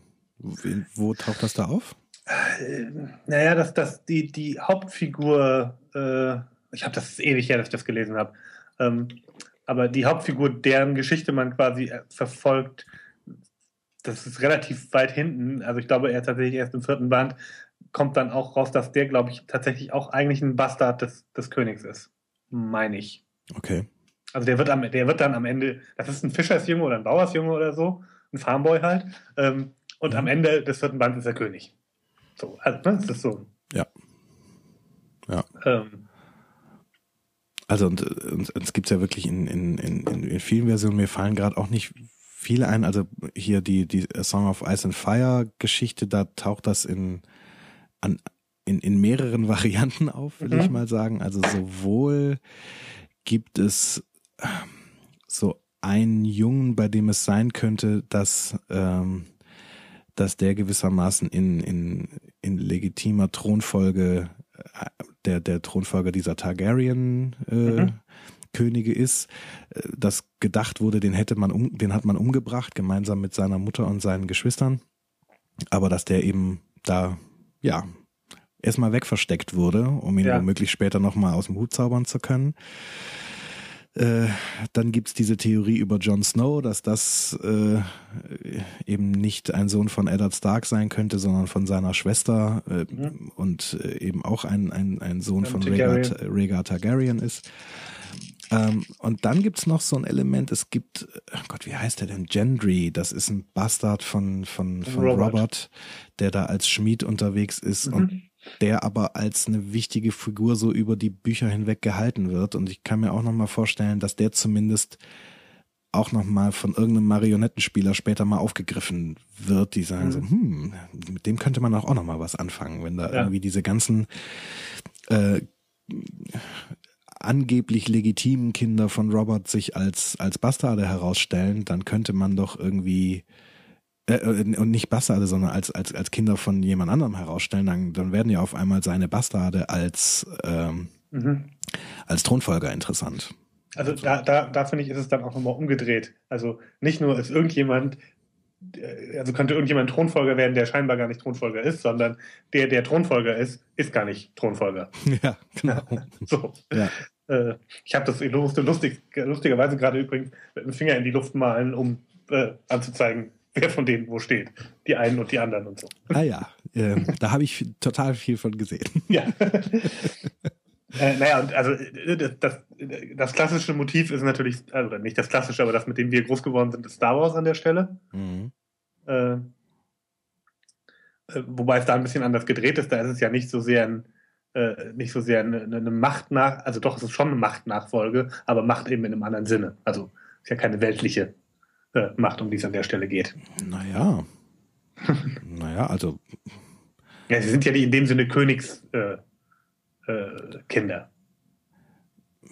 das stimmt, also wo, wobei natürlich, wenn man sich mal anguckt, so dass das Imperium, äh, wie ist da die die Herrschaft geregelt, so, da ist, ist ja klar, so das wird eine Rangfolge von, oder ist geplant, dass das so eine Rangfolge von Sith Lords mhm. äh, ist, die eben mit dieser Regel der zwei äh, funktioniert. In dem Moment, wo der, wo Darth Vader gewissermaßen mächtig genug ist, seinen Lehrmeister zu überwinden, übernimmt er die Herrschaft und äh, äh, holt sich einen eigenen Schüler. ja, so. stimmt, du hast recht. Und da ist ja quasi von beiden her, ist äh, Luke Skywalker ja ein, ein, ein interessanter Kandidat für die, für die Nachfolge als Lehrling. Ne? Also von mhm. der Imperator überlegt ja, hm, äh, den, den Vader muss ich mir so langsam mal vom Halse schaffen mhm. und mir einen neuen Lehrling holen und äh, und Darth Vader denkt ja sehr offen drüber nach, so kommen wir, wir werfen den Imperator vom Thron und, und äh, machen das hier zusammen. Genau. Und rule the galaxy as father and son. Ja. Ja. Genau, also da ist es schon auch so ein, auch so ein, so ein Element. Ja. Ja. Ähm. Ich finde diese Geschichte mit dem, mit dem Schwert im Stein ist, ähm, ist auch was, was so an, an, an verschiedenen Stellen auftaucht, finde ich. Also zumindest in, in der ein oder anderen Variante. Also, dass es irgend so eine Prüfung gibt, die ja. man nur bestehen kann, wenn man würdig ist. Ja. Weißt du? Ja. ja. Ähm, also ob das nur so ein Schwert ist, was man nur aus der Scheide ziehen kann, wenn es ein würdiger Zweck ist. Ne? So wie in der unendlichen Geschichte hatten wir mhm. ja so eine, so eine Klinge. Da musst du auch dran denken? Oder? Ja, muss ich auch dran denken. Ja. Oder hier in diesem fürchterlichen Tor-Film. Äh, äh, da ist das ja auch so ein Punkt, da, da steckt dann ja irgendwie sein, sein, sein, Hammer. sein Hammer irgendwo fest und er kann ihn erst dann wieder da aus dem Stein ziehen, äh, wenn er sozusagen geläutert ist und, und, und wieder würdig ist, diesen, diesen Hammer zu führen. So. Da musste ich vorhin auch dran denken. Ich habe ich, ich hab mich, also als du es erzählt hast, dass diese Ritter da alle rumstehen und in diesem Schwert rumziehen, hatte ich sowas von, ich habe doch, hab doch neulich eine Szene gesehen in so einem Krater, wo Leute an so einem Ding rumziehen. Das ist aus Tor. Ja, genau. Also ja. das ist, das ist, also ich musste so lachen, als ich das gesehen habe, äh, weil das halt klassisch im Prinzip diese ganze, diese ganze Bildsprache von dieser Szene um, um Artus herum ja. Äh, ja. nachgebaut ist. Ja. Es gibt so eine sehr schöne Variante, wo das auch so ein bisschen überzeichnet ist. Ähm, und zwar ist das ein Disney-Film, der heißt Die Hexe und der Zauberer. Mhm. Ähm, das ist im Prinzip genau diese, diese Geschichte, aber halt, äh, Artus ist da ein deutlich kleinerer Junge und der tourt da irgendwie mit Merlin durch die Gegend und zieht dann da auch durchaus das Schwert aus dem Stein und so. Aber dann gibt's noch so einen Konflikt zwischen Merlin und einer Hexe namens Wim. Ähm, ein, ein sehr lustiger Disney-Film halt. Hm. Und äh, da ist halt alles so ein bisschen klamaukig überzeichnet, wie das halt in Disney-Filmen normal so ist. Genau, also ist ja auch ein Zeichentrickfilm. Und äh, da gibt's, da, da zerren die halt alle mit sehr lustigen Grimassen an diesem Schwert rum und so. Und mit sich bewegenden Schnurrbärten und so. Das ist sehr lustig. Ich bin die ganze Zeit immer überlegen, ich komme aber nicht drauf. Mir ist so, als ob es in Harry Potter irgendwas gäbe. Äh, was auch nur Harry. Äh, ja, also es gibt dieses Element von der Zauberstab wählt sich den, den Magier. Mhm. Und er hat ja quasi den Schwesterzauberstab von, von, von Voldemort. Ne? Also mhm. er, er wird ja schon, er kriegt ja auch eine spezielle Waffe sozusagen in die Hand. Mhm. Im Übrigen, äh, ne, Ginny äh, heißt ja in Lang Ginevra. Also da Stimmt. ist, da ist eine, eine, eine sehr deutliche Parallele auch. Also die, mhm. die Frau des Auserwählten sozusagen. Ah, ach so, das ist übrigens das dickste, The Chosen One. ja, ja, den, den, hatte, ich, hatte, ich den, hatte ich den nicht mit erwähnt, ich wollte den vorhin schon erwähnen. Genau, ja, ja, das, das, das auf jeden Fall. Ja, das ist Chosen One äh, Trope Codifier. Genau. Ähm, ja, und, ne, und die, die dazugehörige, äh, die dazugehörige Dame heißt dann auch ja. prompt genauso wie, wie in der Artus-Sage auch. Ja. Ja.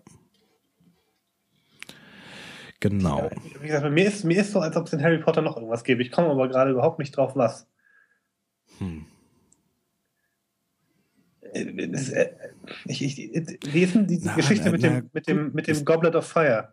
Ja, also das könnte es sein, aber ich, vielleicht meinst du tatsächlich diese ganze The Air of Slytherin äh, Geschichte, dass nur, äh, nur der Erbe kann, kann die Kammer öffnen so. Und ja. Harry kann das dann aber eben auch, weil er halt Parcel spricht. Ja. Vielleicht, also vielleicht ist es das Element. Beim, beim Feuerkelch fällt mir jetzt eigentlich nichts ein, was in diese Richtung geht. Naja, äh, also der, der, der Feuerkelch äh, wählt ja die, die Champions aus. Ach so.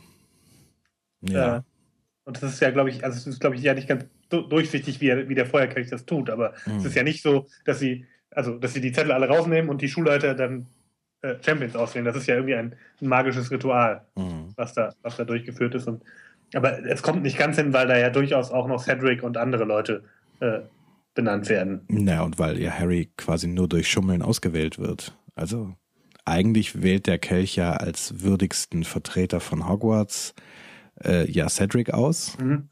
Und äh, Harry wird ja gewissermaßen, also der, der, der Verräter, äh, macht ja gewissermaßen einen Zauber auf diesen, auf diesen Kelch, dass der der Meinung ist, dass noch eine vierte Schule mit im Spiel ist, von der es nur einen Bewerber gibt, nämlich Harry. So. Also. Also von daher kommt es, wie, wie sich hinten, wie es hinten aufgelöst wird, kommt es nicht hin, aber ich finde, äh, wenn man sozusagen das erste Mal liest, mhm. hast du einen Moment von, oh scheiße, der ist wirklich auserwählt. Ja. Weißt du? Ja, das stimmt wenn, wenn er sozusagen selbst unter so Bedingungen, in denen er eigentlich gar nicht auserwählt werden kann, wird er trotzdem auserwählt. Mhm. Äh. Ja, da hast du recht. Das hat was davon, auf jeden ja. Fall. Ja. Ich finde noch diese also die, die, diese, diese Art und Weise durch irgendeine so magische Prüfung mhm. äh, zu so einem, zu so einem Auserwählten zu werden und dieses Schwert im Stein und, und, und diese ganzen Geschichten, irgendwas Highlander-mäßiges klingelt da auch bei mir. Aber das mag dran liegen, dass die so ein, so ein Filmplakat hatten, wo dieses Schwert von Conor McCloud im, im, im Boden steckt. Ja. Weil so eine magische Auswahl passiert da ja eigentlich nicht. Du wirst ja so geboren letztendlich, ne? Ja. Aber, Aber aus irgendwelchen Gründen muss man ja trotzdem mit Schwertern kämpfen. Naja gut, das hat man ja so in der Zeit, in der das spielt, ja einfach mal so getan. Naja, die Hälfte des Highlander-Films spielt im 20. Jahrhundert und es wird trotzdem mit Schwertern gekämpft. Das stimmt. Weil es cool aussieht. Genau. Naja, ich dachte jetzt, du meinst irgendwie, warum die das können. So. Nein, nein. Aber ja, du hast recht. Das stimmt. Ja. Und dann ist. Naja, ja äh, es gibt in den, in den, in den Green Lantern Comics gibt es diese, diese, äh, äh, also jeder, jeder Green Lantern ist ja quasi für einen Teil der, der Galaxie als, als Beschützer auserwählt. Ja. Die kriegen ja, die kriegen sozusagen diese Laterne beziehungsweise diesen Ring äh, mhm. äh, als, als eben Zeichen ihrer, ihrer, ihrer Macht und auch ihrer Verantwortung und ihres Auserwähltseins. Das ist auch so ein ähnliches Motiv, finde ich. Mhm. Ach so, ja, das war schon. Ja, ja das stimmt. Das stimmt. Äh, Aber ich habe, ich, ich, ich bin auch so, ich, ich habe heute Tag der, der unvollständigen Assoziation. Mir ist so, als ob bei dieser, dieser Waffengeschichte noch irgendwas, äh, mir irgendein so ganz äh, äh, naheliegendes Beispiel nicht einfällt. Mhm. Also was man vielleicht auch noch als eine separate Geschichte jenseits dieser Auswahl sich anguckt, man das natürlich diese ganze Frage von es gibt ein magisches Schwert. Ja, ja. das das äh, irgendwelche Eigenschaften mitbringt, das ist natürlich auch was was äh, in, in verschiedensten Geschichten auftaucht, äh, geschweige denn was diese ganze Rollenspielszene angeht, da ist das ja ein Riesenthema. Was für ein Schwert hast du? Mhm. Und äh, hast du jetzt ein magisches Plus drei äh, Langschwert oder mhm. Plus vier oder was auch immer? Ähm, genau. Da gibt's übrigens, fällt mir auch noch mal so ein äh, so ein Disney-Film ein, Taran und der Zauberkessel. Ich weiß nicht, hast du den gesehen? Ah, es kommt mir, klingelt ganz dunkel bei mir, aber ich ja. glaube nicht. Also es ist äh, interessanterweise ist da viel Artus drin. Also zum einen äh, hat der der Taran findet eben ein ein magisches Schwert, mhm. was ihn dann so auch so ein bisschen zum Helden macht. Ähm, aber vor allem, also das spielt in einem Land namens Prydain, also P-R-Y-D-A-I-N geschrieben. Und das ist auch so eine archaische Schreibweise von, von Britain gewissermaßen. Mhm. Ähm, und das, worum es da geht, ist, dass man verhindern muss, dass der sogenannte gehörnte König, dass der äh, einen Zauberkessel in seine Finger kriegt, äh, die es quasi einem ermöglicht, so eine die, also die Toten auferstehen zu lassen und dann über sie zu gebieten. Also der kann, kann sich mit diesem Kessel sozusagen so eine Art Zombie-Armee äh, äh, erschaffen. Und ähm, diese Kesselsagen, die gibt's so in, im Keltischen ganz häufig. Also in, in Wales gibt's ganz viele von solchen Kesselsagen. Und die scheinen so die Quelle für die Grals äh, sagen, zumindest soweit sie in den äh, in der Artussage auftauchen zu sein. Ähm, da sind ja auch durchaus ähnliche Elemente mit drin. Ne? Das ist so ein Kelch, mhm. und oder ein Gefäß und der hat in irgendeiner Form die Möglichkeit Leben zu schenken beziehungsweise Sterben zu verhindern. Ne? Also ja. dem, dem Gral werden ja auch solche äh, solche Kräfte zugeschrieben. Ja. Ne? Also bei Indiana Jones ist das so ganz ganz deutlich zum Beispiel und so.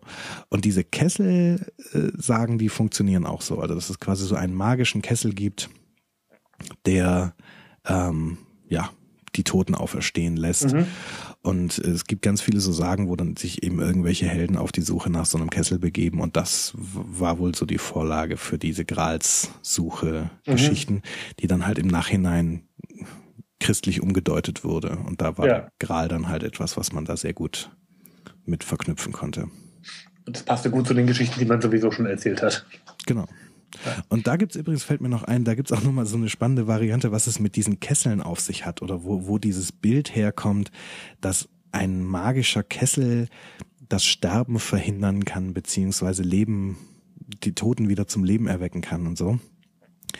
Und zwar, äh, also das, die, die Kelten haben ja schon Whisky gebrannt. Mhm. Und Whisky kommt ja vom, von einem gälischen, also keltischen Wort, nämlich, oder einem Ausdruck, ja. Bitte? Wasser des Lebens, oder? Genau, genau. Wishke Betha oder sowas wird das, glaube ich, ausgesprochen und heißt eben Wasser des Lebens. Und ähm, das ist wohl tatsächlich so, dass die Kelten diese Technologie des, des Alkoholdestillierens äh, schon relativ früh hatten, nämlich mit zur Hilfenahme von bestimmten Kesseln. Ich vermute, das müssen irgendwelche Konstruktionen gewesen sein, wo der Alkohol dann hochdampft und dann quasi da an so einem an so einer Kesselwand mhm. kondensiert oder sowas, keine Ahnung. Ähm, und dass die also zu einem, zu einem Zeitpunkt, als alle anderen einfach nur Alkohol durch Gärung herstellen konnten, wo dann ja irgendwie eine Menge Hefen und Bakterien und so weiter mit im Spiel sind. Also ne, Bier ist zum Desinfizieren einfach nicht gut geeignet. Das so, stimmt. Da, damit kannst du keine Wunden desinfizieren. Das eignet sich nicht als Wasser des Lebens. Aber destillierter Alkohol eignet sich ganz hervorragend. Ja. Und dass die, also dass dieses Element, man bringt quasi einen tödlich Verwundeten vom Schlachtfeld und äh, tut ihn in diesen Kessel herein, der das Wasser des Lebens enthält.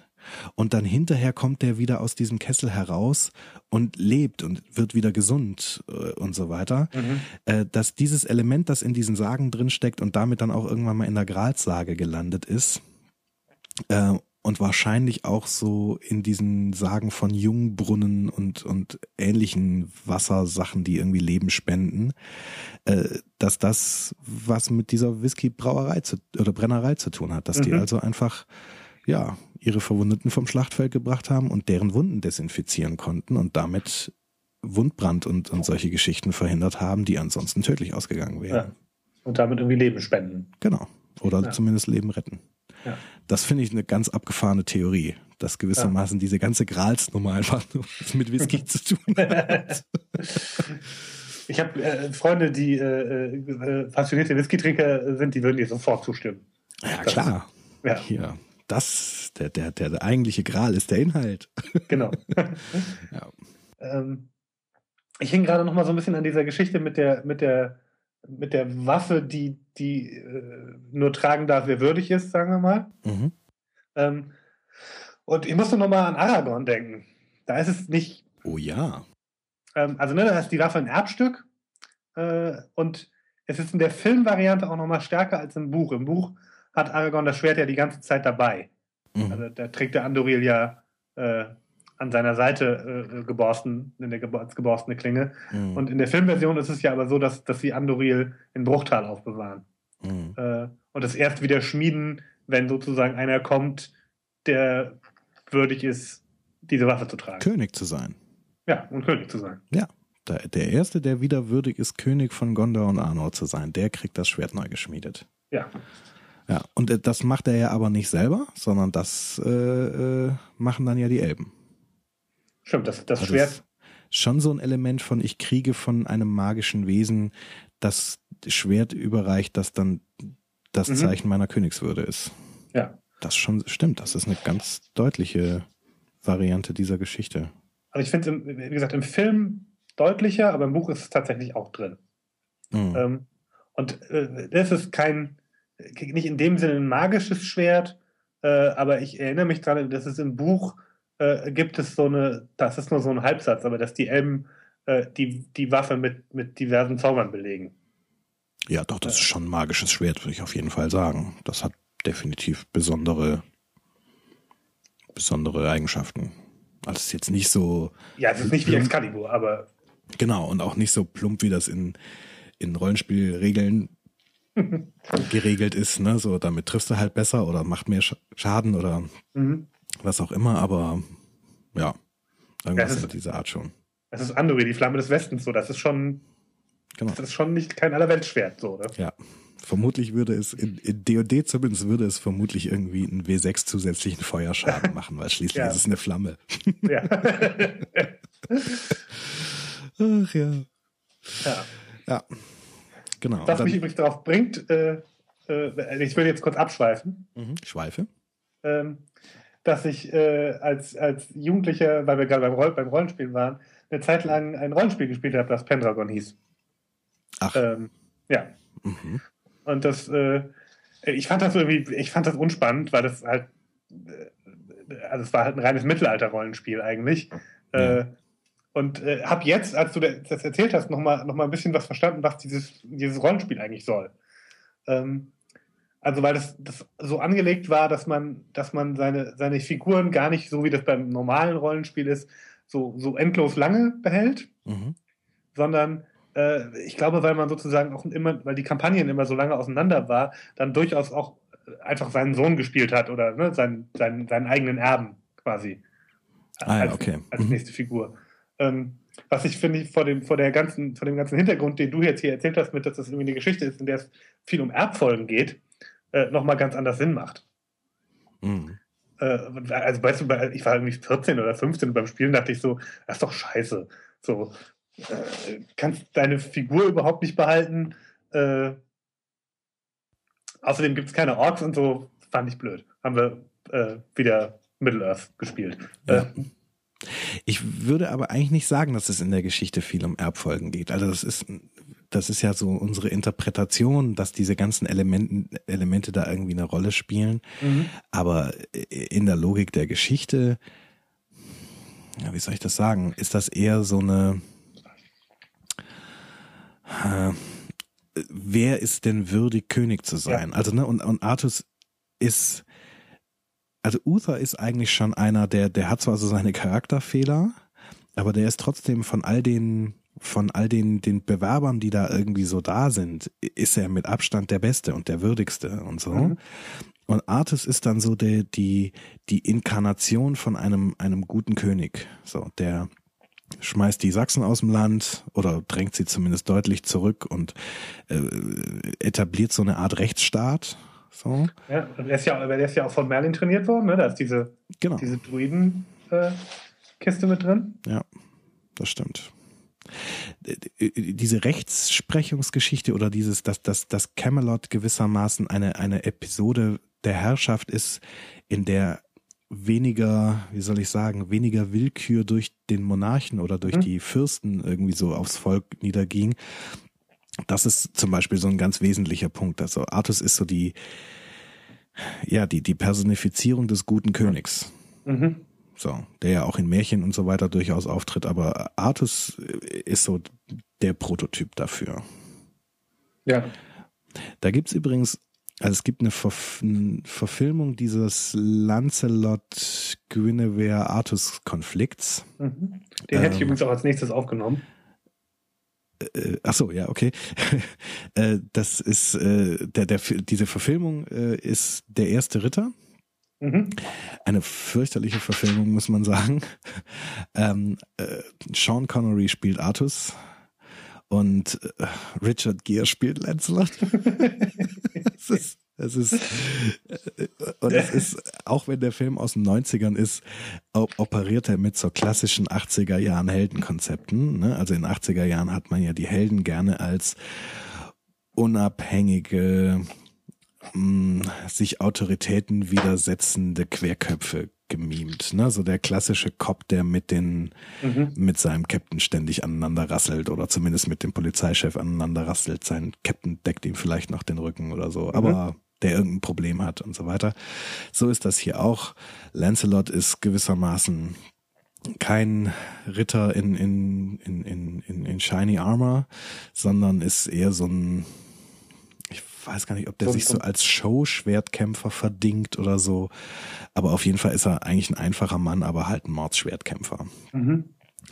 Und der wird dann gewissermaßen im Rahmen von so einer Rettung der Königin, äh, wird der überhaupt erst so in den Ritterstand erhoben und, und äh, bekommt die Aufmerksamkeit des Königs, dadurch, dass mhm. er quasi da in diesem Konflikt sich so als, als unheimlicher Schwertheld hervortut und die Königin rettet. Und dann aber eben sich dummerweise die Königin in ihn verliebt und dann diese ganze, diese ganze Geschichte vom Zaun bricht. So. Wer spielt denn die Königin? Völlige Nebenfrage, aber. Ich, mir fällt der Name nicht ein. Die ist auch relativ bekannt, aber ich habe ich habe ja, was Namen angeht, eh ein schlechtes Gedächtnis. Ich mhm. weiß es nicht, ich müsste es nachgucken, aber ich, ich verlinke es. Es ist so, so eine von diesen, von diesen dunkelhaarigen Locken, Lockenköpfen. So mhm. Format Andy McDowell, aber sie ist es okay. nicht. So, aber das, so mhm. diese Sorte. Äh, diese Sorte Schauspieler. Schauspielerin, genau. Ja, und äh, da jedenfalls wird dieser ganze Rechtsstaat-Aspekt so in Vordergrund gehoben, äh, weil da gewissermaßen Artus ähm, so der König ist, der so eine Art Rechtsstaat äh, etabliert und der sagt, der König selber steht hier nicht über dem Recht. Ja, mhm. ich habe hier ein, ein Gesetzeskanon und ich habe eine Verwaltung und eine Exekutive aufgebaut, die diese Gesetze durchsetzen. Und meine Tafelrunde ist so, so eine Art Parlament. Mhm. Und ich selbst äh, stehe auch nicht über dem Recht. So. Mhm. Und er liebt seine Frau aber über alles und jetzt begeht seine Frau ein Verbrechen, also zumindest in der Logik solcher mittelalterlichen Königreiche, ein Verbrechen, nämlich äh, sie geht fremd als Königin, was Hochverrat ist. Mhm. So. Und eigentlich steht in den Gesetzen so, Hochverrat wird nun mal mit dem Tode bestraft.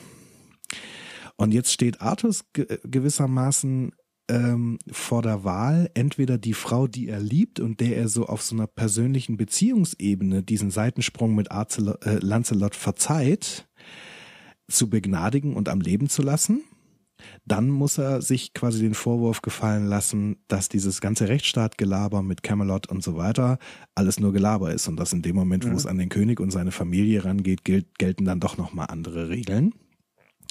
Oder er behält, bleibt seinen Prinzipien treu und dieser Camelot-Idee treu mhm. und bringt dann seine Frau um. Ja. Und das ist so der, der Konflikt, in den Artus da reingezogen wird in, in dieser Verfilmung. Und auch wenn der Rest ganz fürchterlich cheesy ist, ist, äh, ist das, finde ich, eine, ein, ein, schöner Konflikt, den sie da aus dieser, dieser Lancelot Guinevere-Geschichte gebaut haben. Ja. So. Da dachte ich übrigens, äh, dieses, das, das ist auch nochmal so ein ganz klassisches Element. So zwei Männer irgendwie beste Freunde oder gute Freunde oder Gefährten oder was auch immer. Ja. Und dann gibt es eine Frau und sie ist halt die Frau von dem einen und der andere verliebt sich in sie. Äh, auch das ist so, so allgegenwärtig, dass mir gerade nicht mal einfällt, wo es auftaucht. Ja, auf jeden Fall sehr viele Punkte, ja, definitiv. Und auch ein Klassiker ist, dass quasi, also, dass die Frau so eine Damsel in Distress ist, ähm, die von einem Ritter gerettet werden muss und dann entwickelt sich eine Liebesbeziehung zwischen den beiden. Ja. Das ist auch so ein Klassiker. Und das ist ja quasi der Kern dieser, dieses Seitensprunges, dass, dass die Königin eben entführt wird und von, von Lancelot gerettet wird. Ja. Das ist echt absurd, dass mir da gerade kein, kein Beispiel zu einfällt, weil das, das ist doch. Das mit, ist doch mit dieser Freunde, die, die sich in dieselbe Frau verlieben, Geschichte. Ja. Das ist bitter, ne? Mir fällt auch keins ein. Also ich habe das Gefühl, das ist so, das ist so, so ein total totgetretenes Motiv. Mhm. Mhm. Naja. Ja, also auf jeden Fall gibt es das in, in, in vielen Elementen. Ja. Auch dieser, dieser, oder wolltest du noch was zu der Lancelot Guinevere-Geschichte sagen? Weil sonst würde ich das nächste Fass aufmachen. Ähm, nee, da, da, da, mir da so gar nichts zu einfällt gerade, kann ich da, glaube ich, nichts zu sagen. Mach mal weiter. Ähm, also das, das Mordred-Fass wollte ich nochmal aufmachen, weil das mhm. ist äh, also diese, diese Thematik, dass sich da gewissermaßen also Mordred ist zwar in den meisten Varianten, wie es erzählt wird, ja quasi ein, ein illegitimer äh, mhm. Sohn von, von Artus und obendrein ein inzestuös gezeugter äh, Sohn von Artus. Mhm. Aber letztendlich die Sorte Rolle, die er da spielt, ist eigentlich so ein klassischer Evil Twin. Also Mordred ist eben Abkömmling derselben Linie, hat auch äh, königliches Blut in seinen Adern und so. Und ist auch ein, ein großer Kämpfer und ein brillanter. Stratege und so weiter. Aber eben kein guter König und keiner, der, der das, das, das Recht und das, das, ja, die Interessen des kleinen Mannes nach vorne setzt. Sondern es ist ein ganz selbstsüchtiges Arschloch. Ja und ist eigentlich so als, als, als Story-Element so die andere Seite der Medaille. Mhm.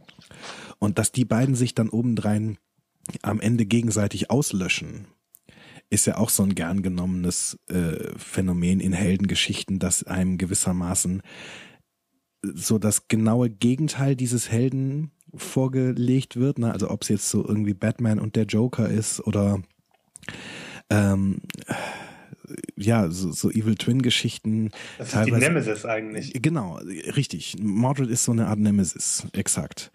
Und dass sich dann quasi, dass dieser Nemesis dann verwendet wird, um den Helden umzubringen, am mhm. Ende, um den so einen, einen gloriosen Heldentod sterben zu lassen. Ähm, und dann aber quasi beide gleichzeitig sterben oder so. Also dass der Held den Sieg davon trägt, aber tödlich verwundet wird. Das ist ja auch so ein, so ein Klassiker. Ja. So. Ja.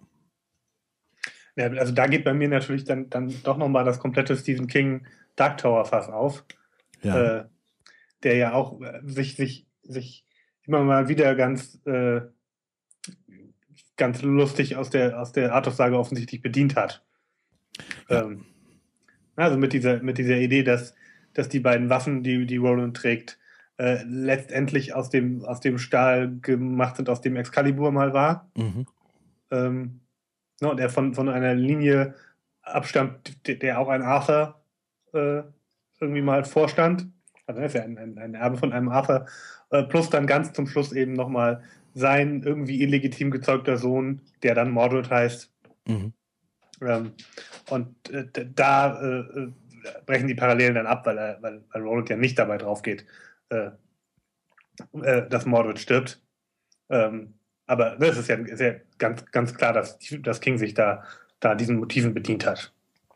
Genau, und, und aber auch nur deshalb, weil er eben hier gerade kein Heldentod des Helden haben will. Äh, King zieht dann ja quasi ein anderes klassisches Element äh, hervor, nämlich dass sich das Böse quasi vor lauter Eigennutz gegenseitig zu Fall bringt. Ne? Und ich meine, Mordred ist ja schon so als Nemesis ähm, aufgebaut, aber durch diese ganze ja, wie soll man da sagen, durch diesen ganzen Konflikt mit Flag am Anfang ist er ja in einer Form geschwächt und alleine, so dass er diese Rolle gar nicht alleine durchziehen kann. Ja. So. Aber du hast recht, also, also ne, obwohl es äh, sozusagen diese, diese Variante hat, von der ist sein Sohn, hat er sowas von, hat er auch so eine Nemesis-Funktion. Der ist sozusagen eigentlich der, der, der, der da zum großen Gegenspieler aufgebaut werden soll. Genau, und es kommt dann halt ganz anders. Aber ja. grundsätzlich ist das, ist das genauso gebaut. Ja. Ja. Und, und, und dieses, aber dieses, dieses Bild von wegen, du hast sozusagen so einen, einen weißen, strahlenden Helden und einen dunklen, dunklen Ritter gewissermaßen, mhm.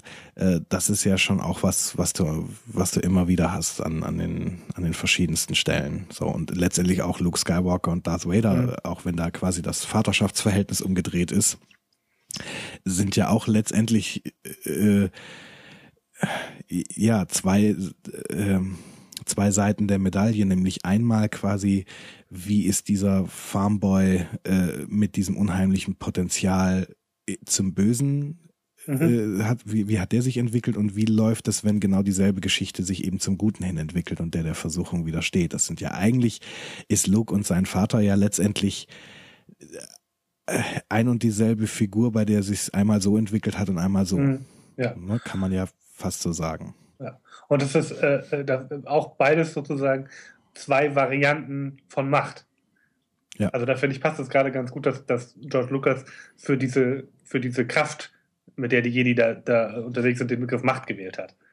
Mhm. Ist die gute Seite der Macht und äh, äh, Darth Vader ist, ist die dunkle Seite der Macht.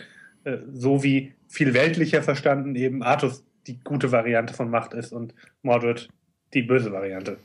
Meinst du jetzt Macht so wie die Macht des Königs? Also Macht in diesem Sinne? Ähm, bei, bei Artus und, und, äh, und Mordred? Ja. Ja, da würde ich das so deuten. Okay, weil äh, also du hast ja gerade gesagt, so, es ist gut, dass, dass Lucas da diese Begrifflichkeit gewählt hat, aber im Englischen haut das gar nicht hin. Also da Ach, ist stimmt, es ja, ja, tatsächlich, ist es ja Force und das ist eher Kraft als im, im Gegensatz zu Power. Ja, du hast recht. Und also ich finde, da haut es gerade eben gerade nicht hin. Da, ich bin aber, einfach bei Star Wars mit der, mit der deutschen Übersetzung groß geworden. Das ja. Ja, also im Deutschen funktioniert es auch tatsächlich. Da, da ja. ergibt's, da ergibt's Sinn. Aber ich glaube im Englischen, nee, da haut das nicht hin. Ja, und trotzdem sind die, aber äh, auch wenn das nicht aus, hast du schon recht, die sind sozusagen auch als so Nemesis-Figuren zueinander aufgebaut. Ja, genau. Und ähm, ähm, ich finde, und ein Beispiel, was du vorhin auch schon erwähnt hast, äh, finde ich Batman und den Joker auch, auch nochmal sehr, sehr deutlich so. Auch mhm. wenn da sozusagen diese Licht-Dunkel-Geschichte ein bisschen durcheinander gerät, aber ähm, ich muss, muss gerade an diesen äh, The Dark Knight Returns von Frank Miller denken. Diese, mhm. weißt du, wo Batman ein alter Mann ist. Ja. Ähm, so, und es gibt ja, gibt ja, gibt ja eine Regel, die Batman eigentlich nicht bricht. Und das ist, äh, das ist sozusagen die, ich bringe niemanden um. Mhm. Ja, Regel, ne? Weil das ist ja sozusagen der ganze Punkt an der Geschichte. Und äh, in diesem Dark Knight Returns ist es aber so, dass der Joker ist, der, der bringt ja den Joker tatsächlich irgendwann um. Äh, und, ne, und muss damit eigentlich auch diese Batman-Person aufgeben. ja. weil er eben einmal über diese Grenze gegangen ist, die er sich selber gesetzt hatte. Das finde ah, ich passt okay. auch. Da wird der, der, der Joker ist halt die, tatsächlich die Nemesis. Und in dem Moment, in dem der Joker nicht mehr da ist, äh, funktioniert auch die Batman-Figur dann nicht mehr. Ja. Ja, also so eine Art gegenseitige Auslöschung, ne? so, so ja. wie so ein, so ein Yin-Yang, was sich gegenseitig braucht und in dem Moment, wo du, wo du dann aber eins auslöscht, hat das andere quasi gar keine, gar keine, gar keinen Kontrast mehr, der eine Definitionsgrundlage ist. Ne? Ja. So, also wenn du Dunkelheit nicht hast, kannst du eigentlich gar nicht definieren, was Licht ist und umgekehrt. Also es kommt, fällt mir gerade ein nicht ganz hin, weil er, weil er ja noch diese Geschichte kommt, dass er gegen Superman kämpft und so, aber das äh, äh blenden wir jetzt mal großzügig aus. Das packt er dann auch mit rein. Na, Prost.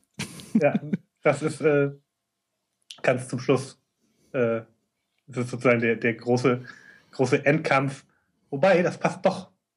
Äh, also, weil Batman den nämlich inszeniert, um seinen Tod glaubwürdig darzustellen. Ah. Okay. Ähm, also, er, er, lässt es so aussehen, als ob Superman ihn, ihn umgebracht hätte in diesem Kampf, mhm. äh, um, um wirkungsvoll untertauchen zu können. Okay, und, äh, und inszeniert er sich dann quasi dafür die Öffentlichkeit als Batman ist böse geworden und deswegen kämpft Superman gegen ihn? Oder, oder wie inszenieren sie den, den fiktiven Grund für diesen vorgetäuschten Kampf? Äh, naja, also der Kampf ist tatsächlich nicht vorgetäuscht, der Kampf ist echt.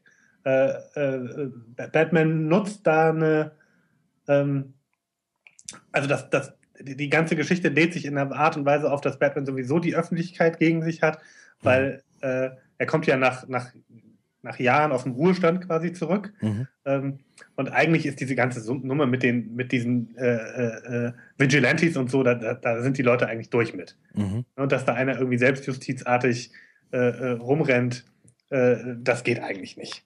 Ja. Ähm, plus, dass in dem Moment, in dem Batman wieder auftaucht, der Joker, der eigentlich als geheilt galt, tatsächlich wieder der Joker wird. Äh, äh, Two-Face. Das ist ja auch schön. Also die, die, die werden auch alle wieder verrückt, quasi. Mhm. Ähm, und Superman ist quasi der, der, der, der handelt im Auftrag der Regierung. Das ist so eine Regierungsmarionette. Mhm. Frank Miller mag Superman einfach nicht. Und bei Superman ist bei Frank Miller immer eine Regierungsmarionette. genau. Okay. Äh, und der wird sozusagen irgendwann schicken sie den nach Gotham mit so einem, jetzt macht er mal Ordnung, das geht so nicht. Ja, okay. Ne, er versucht erst mit Bruce, also die kennen sich natürlich, er versucht mit Bruce zu reden und sagt, hey, du bist alt und lass mal und, und so weiter. Und Bruce Wayne lässt natürlich nicht mit sich reden, weil auch da Frank Miller, da ist Batman ja auch immer so ein bisschen weit draußen fanatisch gesehen. Ne? Mhm. Und, äh, ähm, und Batman nutzt quasi diesen, diesen Kampf, dem er nicht entgehen kann, dann strategisch, äh, indem er es so aussehen lässt, äh, als ob als ob er dabei gestorben wäre, äh, um dann in den, in den Höhlen und Kanälen unter Gotham äh, seine Armee aufzubauen. Okay. Äh, und er gibt aber quasi einmal diesen, äh, diesen, diese, diese ja dann doch relativ an der Oberfläche stehende Batman-Figur auf und bleibt eigentlich im Hintergrund. Mhm. Das hat Frank Miller mit dem Sequel dann total versaut, aber das äh, ist ein anderes Problem. Okay. Aber das sind ja doch quasi zweimal ähm, dieses zwei Antagonisten löschen sich quasi gegenseitig mhm. aus, relativ deutlich, deutlich rausgearbeitet. Also, ja. dass dann quasi wieder so ein, es gibt einen Guten und es gibt einen Bösen und die gehen gegeneinander und so. Ähm, ja. Ja, also genau, dann in dem Kampf Superman gegen Batman erscheint Batman dann sozusagen als der Böse und Superman als der, als der Gute. Ja. Ähm, der, das wird nicht, das wird im, im, Buch nicht thematisiert, aber der natürlich da auch nicht unbeschadet bei rauskommt, wenn er irgendwie einen, weiß ich, 60 Jahre alten Mann irgendwie umbringt. Also und auch nur auch, auch, auch nur fahrlässig tötet. So, das sieht natürlich für Superman auch nicht gut aus. Ja, also da kriegt quasi der der weiß-westige Strahlemann Superman dann doch ja auch so Kratzer im, ja. im öffentlichen im öffentlichen ja. Ansehen. Ja. Zumindest, es gibt zumindest Leute, die, auf der, die ihn auf der Beerdigung dann beschimpfen. Mhm. Stimmt. Mhm. Okay. Das finde ich führt eigentlich zu dem letzten äh, Element, was mir noch so sehr deutlich im, äh, im äh, aufgefallen ist. Das ist diese Avalon-Geschichte. Mhm. Also dieses, äh, der, der König gilt als tot, er ist aber nicht so richtig tot. Mhm. Ähm, also ne, der, da wird er sozusagen an einem magischen Ort geheilt und er, er könnte irgendwann wiederkehren. Das mhm. ja, ist ja so die, das Motiv. Ja. Ne, also bei, jetzt, ich mache jetzt nochmal einmal die Schleife zu dieser Batman-Geschichte und dann können wir auch gerne wieder auf, auf Arthurs kommen. immer, immer ähm, Batman. Genau. Ne, auch da ist es ja so, dass, dass Batman nur scheinbar tot ist. Stimmt. Mhm. Äh, und, aber in Wirklichkeit äh, an, einer, an einer Sorte Wiederkehr äh, arbeitet. Ja. Ähm, ich musste aber tatsächlich bei, bei dieser Artus-Geschichte und die, dieser Avalon-Nummer, also A ist da ja so ein, so ein christliches Wiederauferstehungsmotiv drin. Ja, und ja auch durchaus so, mm, ja, so was Messianisches im Sinne von, der kommt eines Tages wieder, ne? so, so ja. wie Jesus eines Tages wiederkommt und so. Also, das ist schon so ein, ja, so, ja. so ein Element, das, was sehr christlich ver, verwoben ist. Ja. Ähm, und spannend finde ich diese, diese, diese, ähm, diese Frage, was Avalon für ein Ort ist. Mhm. Also es ist irgendwie nicht so richtig, also er ist, er ist nicht wirklich im, im Reich der Toten, mhm. aber auch nicht so, es ist so ein komischer Zwischenort. Ja. Das, äh, deshalb musste ich auch an, äh, an Valinor zum Beispiel denken. Mhm. Ist das Valinor?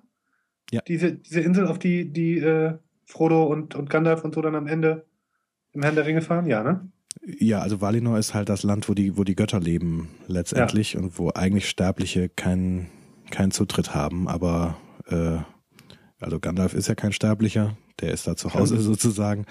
Äh, und, äh, und die Ringträger, äh, also äh, Frodo, Sam und, und, und Bilbo, die bekommen da sozusagen so eine Art Sonder, äh, so eine Sondererlaubnis dort sich aufzuhalten. Und es ist der Ort, wo die Elben hingehen. Also die sterben ja auch nicht, die sind ja auch unsterblich bei Tolkien. Und mhm. die gehen dann eben, aber eben dort nach, nach, nach Valinor zu den, zu den Göttern. Ja, stimmt. Genau. Ja, stimmt, das hat auf jeden Fall Ähnlichkeiten. Also auch dieses, dass es gerne so hinter einem Nebel, also dass es so ein, so ein Schleier zwischen den Welten gibt. Mhm. Ähm, so ein Nebelschleier, hinter dem Avalon dann liegt äh, das, das hat was von, von dieser Geschichte. Ja. Auch da gibt's wieder ganz weltliche Interpretationen. Also es gibt wohl ähm, in, äh, in Frankreich gibt's wohl irgend so ein, so ein, so ein Ort, der so ähnlich heißt. Ich glaube tatsächlich Avalone oder, oder so ähnlich. Und da gibt's halt so eine Theorie, naja gut, der ist halt äh, der war da ja auf dieser Kampagne in, in Gallien und ist da halt irgendwie draufgegangen und dann haben die den dort in diesem Apfeltal da äh, oder auf diesem Apfelhügel beerdigt. Und für die sich nur auf ihre Insel konzentrierenden Briten ist das irgendwie nicht auf dieser Welt. sondern jenseits des Nebelschleiers, weißt du? Also ja also man kann das alles sehr, sehr profan, profan deuten, aber gedacht ist es schon so, dass Avalon gewissermaßen irgendwie in ein, ein magisches Reich unter der Kontrolle dieser Herrin vom See ähm, ist. Ja. Ja. Ja, und das hat sowas, also das hast du jetzt gar nicht miterzählt, aber äh, es klingt so ein bisschen wie so eine, so eine, so eine typische Welt, die, die sozusagen von den, von den irdischen Mühen befreit ist. Ja, so, äh, irgendwie so ist das auch, ja, auf jeden Fall. Und in vielen äh, Neufassungen oder modernen Adaptionen der, der Artussage ist das auch irgendwie so ein, ähm, so ein Ort, der, der eben ein Ort der Magie ist. Also in, bei den mhm. Nebel mhm. von Avalon zum Beispiel ist das zwar eine Insel auf diesem, auf diesem Planeten, also irgendwie eine, eine Insel, die in diesem See liegt. Mhm. Ähm, aber man kann da nicht einfach mit dem Boot hinfahren, sondern man muss im Rahmen eines magischen Aktes in der Lage sein, den Schleier zu teilen. Also mhm. das heißt, da ist äh, jetzt wieder in so Rollenspielersprech ausgedrückt, da ist irgendwie so eine Art Schutzzauber drumrum, äh, der da nur Leute reinlässt, die diesen Schutzzauber aufheben können. Mhm. So. Ja. Ähm, ja, was in der Art. Und in, in, äh, in ähm, in Herr der Ringe ist es ja die Variante, du musst den geraden Weg segeln können. Genau. Ne, nicht die, also nicht, nicht auf der Erdkrümmung mit, äh, mit Segeln, weil Valinor ja so, so da quasi so im, im Space rumhängt. Genau. Der ist so irgendwie in, der, in, so einer Falte der Raumkrümmung. ja. ja, genau. In, ja. in, Star Trek ausgedrückt? Nein. das ist Subspace Package. Oder genau, also der Subraumverzerrung. Man weiß nicht so genau, was da los ist. Genau. Aber wenn man mit irgendeinem so Gravitonstrahl draufschießt, dann könnte man doch irgendwie hier. Ja. Genau, und dann neben der Vulkanier. Schönen Dank auch. Genau, wenn, wenn wir das Warpfeld modifizieren, dann können wir, ja, ah, Te Tech-Sprech. Alle Energie auf die Deflektorschilde. genau. Ja, so ungefähr scheint Avalon wohl ausgestattet zu sein. Die haben da so einen dicken Deflektorschild und äh, nur wer da irgendwie so einen Tachyonstrahl drauf schießt, kommt da durch ziemlich gute Tarnvorrichtung offensichtlich. Ja, genau, genau. Cloaking Device. Ja, ähm, vielleicht sag, also du hast deine Liste mit mit Elementen durch. Ich würde noch mal noch mal kurz auf dieses ähm, äh, dieses Wiederkehrmoment zurückkommen wollen. Ja. Ähm, hast du die, die, also ich finde, weil das so sehr, das ist so sehr christlich aufgeladenes Motiv bei mir. Mhm. Ähm, hast du das Gefühl, dass es ist auch eher sowas, was wo sozusagen so, so, so, ein Moment aus christlichen Erzählungen da reingekommen ist? Oder würdest du sagen, das gehört schon, schon zu der Geschichte dazu? Ach, das ist schwer zu sagen, weil einfach super viele Elemente, die in der Autosage drinstecken, erst später dazu kamen. Ne? Also Lancelot, Excalibur und so weiter sind alles so äh, nachträgliche romantische Hinzufügungen. So, mhm.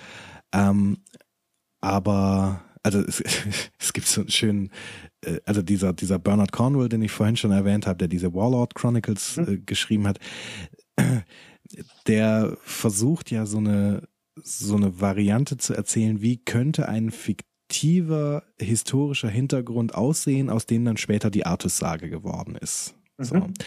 Und der wollte das ursprünglich, wollte der alles, was nachträgliche Hinzufügungen sind, also all, dies, all diese romantischen Nachschübe, äh, die wollte er alle rausschmeißen und hat dann aber festgestellt, dann ist Merlin weg, dann ist Lancelot weg, dann ist Excalibur weg, dann ist diese ganze Geschichte mit Guinevere weg, dann ist der, der, der runde Tisch weg und all diese Sachen.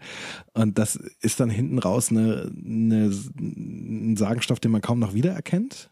Mhm. Und der Spaß an so einem Buch wäre ja, ach guck mal, man erkennt all diese Sagenelemente wieder, aber aber in einer Form, die irgendwie dieser Gesellschaft, die, die damals herrschte, kurz nachdem die Römer abgezogen sind, einigermaßen entspricht ja. und realistisch sein könnte. Ähm, aber es wäre dann auch keine wirklich spannende Geschichte mehr. So. Mhm.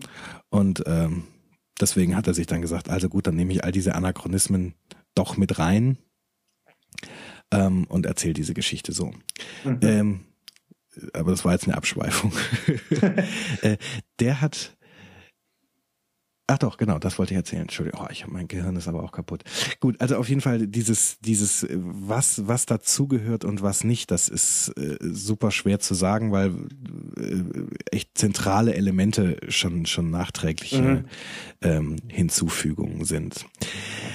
Diese Wiederkehrgeschichte, deswegen hast du es ja gefragt. Ich weiß nicht, ob die wirklich eine christliche nach ein christlicher Nachschub ist. Ich glaube eher nicht. Mhm. Weil eigentlich im, im Christentum kommt genau einer prominent zurück, nämlich Jesus. Und dann kommt der ganze Rest, zumindest die, die äh, brav ge geglaubt und ihre Sünden bekannt und äh, das mhm. alles gemacht haben, die kommen dann halt so in Masse äh, zurück. Ja.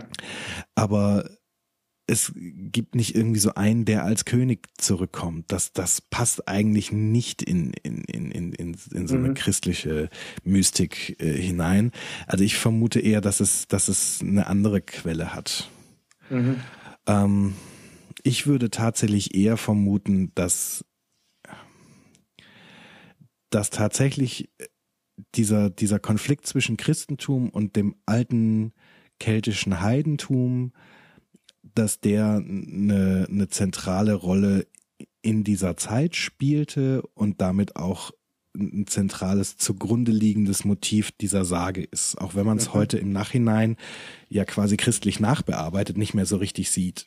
Ja, es ist auch überhaupt keine Frage, dass Artus Christ ist oder dass der, dass die vom Erzbischof getraut werden und dass er vom Erzbischof gekrönt wird und irgendwie all diese Sachen.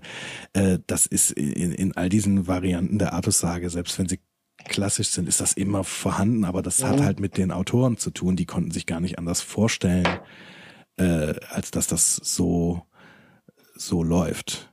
Mhm. Die reden auch immer von London als Hauptstadt. Ne? Also dieses Turnier äh, findet in London statt und so weiter. London war aber zu der Zeit, zu der das spielt, äh, schon lange nicht mehr in, in, in keltischer Hand. So. Mhm. London liegt so im, im Kernbereich von Anglia, also von, von, von dem Land, das sich die Angeln schon sehr früh gesichert haben. Also das war im, im, im Kern des Siedlungsgebietes. Und es ist zwar eine alte äh, schon unter den Römern befestigte Stadt, aber das hatten die Briten damals schon nicht mehr unter Kontrolle oder die Kelten ja. damals schon nicht mehr unter Kontrolle. Aber das haben sich diese Autoren, die dann die, die Artus-Sage aufgeschrieben haben, die haben sich da gar keine Gedanken drüber gemacht. Die sind einfach mal davon ausgegangen, ja, natürlich war das London, ist doch logisch. Ja, so. das soll gar nicht sonst gewesen sein. Genau. Und genauso sind die auch vorgegangen mit, ja, natürlich waren das Christen und natürlich und natürlich und natürlich. Mhm. Ne? Ja. Und ich glaube aber, dass in diesem ursprünglichen Sagenstoff dieser Konflikt zwischen Christentum und, und, und keltischem, äh, keltischer Religion äh, eine wesentliche Rolle spielt. Und vielleicht ist es, ist dieses, okay, jetzt haben wir im Nach, jetzt haben wir irgendwie verloren. Wir haben mhm. diesen, mhm. diesen großen Herrscher, der, der quasi die, die, die, die keltische Kultur und die keltische Religion wieder zur Blüte bringen wollte und äh, ne, aus dieser nationalistischen Perspektive da gewissermaßen, äh, den haben wir jetzt zwar verloren, der ist uns weggestorben, aber der kommt wieder. Und zwar mhm. nicht als Person, sondern als Funktion, als Idee. Wir werden irgendwann mal wieder so einen, so einen keltischen König haben. Also eher so wie die Idee eines, eines wiederkehrenden goldenen Zeitalters. Ja, exakt. Mhm. Genau. Ja. Und eben die Idee, eines Tages werden wieder die Briten in Britannien herrschen und nicht die Germanen. Mhm. So. Und äh, ja, sowas in der Art vermute ich eher, dass das da drin steckt. Mhm. Ja, das macht auch Sinn. Ja. Und das passt auch wiederum zu dieser Theorie, dass Artus gar nicht eine, eine, ein Mensch ist, sondern dass das eine Funktion ist. Also dass das so ein, so ein so ein Titel oder eine Funktionsbeschreibung ist. So eines Tages werden wir wieder einen Artus haben, einen, mhm. einen Heerführer der Kelten, der die Angelsachsen aus dem Land schmeißt. Ja. ja. Wird aber leider nichts. Ne? Also, ja. also äh, ist ja nicht so, dass man jetzt äh, sind ja inzwischen doch 1500 Jahre vergangen seit der Zeit. es ist ja nicht so, als könnte man noch irgendwie äh, ethnische äh, Trennlinie zwischen der keltischen und angelsächsischen Bevölkerung ziehen, sondern oder dann auch noch der Normannen, die da ja noch mit zugekommen sind, ja. sondern das ist ja einfach äh, hat sich ja einfach dolle vermischt. Da kann man ja nicht mehr sagen, jetzt schmeißen wir alle mit ja. angelsächsischem Blut aus dem Land, da bleibt keiner mehr übrig. ja. Außer den Indern. Ähm. Naja, auch da nicht mehr. Also ja. Gut, vielleicht kriegt man da aber noch irgendwie eine Trennung hin, aber das äh, wird Artus ja nicht machen und sagen, ja. hier, ich mache in Britannien den. das war auch eine völlig unqualifizierte Nebenbemerkung. Ja, aber, aber, eine lustige Vorstellung. Ja. Nein, also jetzt ist natürlich Quatsch, das reden wir ja von Völkervertreibung und so, aber ja. Äh, ich wollte noch, also wenn wir, sind wir soweit durch? Ja, mit dem, mit dem was ich, ich mir so aufgeschrieben hatte, äh, sind wir, glaube ich, durch. Ich wollte noch so ein paar Leseempfehlungen geben. Ja. Äh, weil dadurch, dass die Artus-Sage ja so zerfasert und so zerfleddert und so und es so viele Varianten gibt, ähm, wollte ich ein paar Empfehlungen für den klassischen Stoff und für gute moderne Bearbeitung äh, mhm. raushauen. Mhm. Ähm, also es, ich habe keine wirklich gute Romanfassung gefunden, die einfach mal versucht, die klassische Artus-Sage äh, zu, zu erzählen. Äh, wenn da jemand eine hat, äh, her damit. Das, was dem Ganzen am nächsten kommt, ist ähm, eine Romanfassung der Artus-Sage von einer Deutschen, nämlich von Gertrud Karg Bebenburg. Ich verlinke das auch. Das ist aber eher so für Jugendliche oder vielleicht sogar Kinder geschrieben. Äh, die, aber trotzdem kann ich es empfehlen. Also grundsätzlich, wenn man sich einfach einmal so die klassische Artus-Sage reintun will, dann ist das eine gute Variante und ist aber als Roman geschrieben. Also man muss jetzt nicht sich in, in irgendwelche alten Texte von, von Chrétien de Troyes oder von Sir Arthur Mallory oder sowas, die in so einem ganz mhm. archaischen äh, Englisch schreiben äh, oder Französisch schreiben, da rein äh, fuchsen. Ähm, und was die ganz cool macht, also mich stört's fast ein bisschen, aber eigentlich ist es raffiniert gemacht. Die bricht immer wieder zwischendurch aus dem Erzählstrang aus und erzählt so eine Art Rahmenhandlung von so ein paar Kindern, die ein Buch über die Artus-Sage auf dem Dachboden finden und mhm. da immer wieder zwischendurch drüber diskutieren. Und dann kommt auch immer wieder so die Oma vorbei oder eine Tante oder sowas ist das, ähm, die denen dann irgendwas über die Artus-Sage erzählt. Und da bringen die ganz viel von diesen, von diesen Hintergrundinformationen wie, naja, das war halt damals so und so und da sind die Römer gerade abgezogen gewesen und dieses und jenes. Ähm, also eigentlich ist es ganz raffiniert gelöst, dass sie zwischendurch die Geschichte erzählt und dann aber immer mal wieder auf so eine Metaebene gehen kann und über den Sagenstoff mhm. redet und dann wieder reingeht. So. Mich stört's ein Stück weit, weil es einen so rausnimmt aus dem Erzählfluss, aber eigentlich ist es ganz schlau. Mhm. So. Also ich kann es grundsätzlich empfehlen. Es ist bisher so in Romanform das Beste, was ich so an, an klassischen Artus-Sagenstoff gefunden habe. Ähm, meine persönliche, mein persönlicher Zugang zur, zur Artus-Sage als, als Jugendlicher, ich habe das Buch auch heute noch, ist so, ein, so eine Art Bilderbuch fast eher. Also es ist schon kein Bilderbuch, aber es sind sehr viele Abbildungen mit drin und es ist auch deutlich so für, für Kinder und Jugendliche gedacht. Heißt König Artus und seine Ritter und ist von einem äh, gewissen Wladimir Hulpach. Das Buch ist äh, nur noch gebraucht zu haben, aber man findet es immer mal wieder, ist so DIN A4-Format. Und da ist so gefühlt ist da so alles drin, was es an Artus Sage gibt. Also bis hin zu der obskursten Sage von irgendeinem äh, Ritter, der da dieses und jenes gemacht hat und so weiter. Und eigentlich ganz gut runter erzählt. Und ich weiß nicht, ob es wirklich gut ist, aber es ist so mein Schlüssel zur Artus Sage mhm. gewesen. Und deswegen will ich es hier einmal äh, erzählt haben. Das wären so die beiden Klassiker. Ähm, dann an guten, modernen äh, Bearbeitungen des Stoffs kann ich drei Bücher äh, uneingeschränkt empfehlen. Das eine ist von Mary Stewart, heißt Merlins Abschied. Ähm, da ist so das Wesentliche der Artus-Sage alles schon gelaufen und wird aus der Perspektive von Merlin erzählt. Mhm. Und äh, Merlin hat gewissermaßen, nachdem er Artus da zum zum König gemacht hat und, und seine Macht äh, gesichert hat und so und also ihm geholfen hat, seine Macht zu sichern, sind seine Zauberkräfte eigentlich auch ausgebraucht, aufgebraucht. Und was er jetzt noch sucht, ist irgendein Lehrling mit Talent, mit, mit Zauberkraft, dem er jetzt noch sein Wissen weitergeben kann, bevor sein Leben endet. Und aus dieser Perspektive wird das erzählt. Und während er das eigentlich alles tun will, bricht dann aber eben die Krise über das Reich herein mit dieser Geschichte zwischen Lancelot und Guinevere und so weiter. Mhm.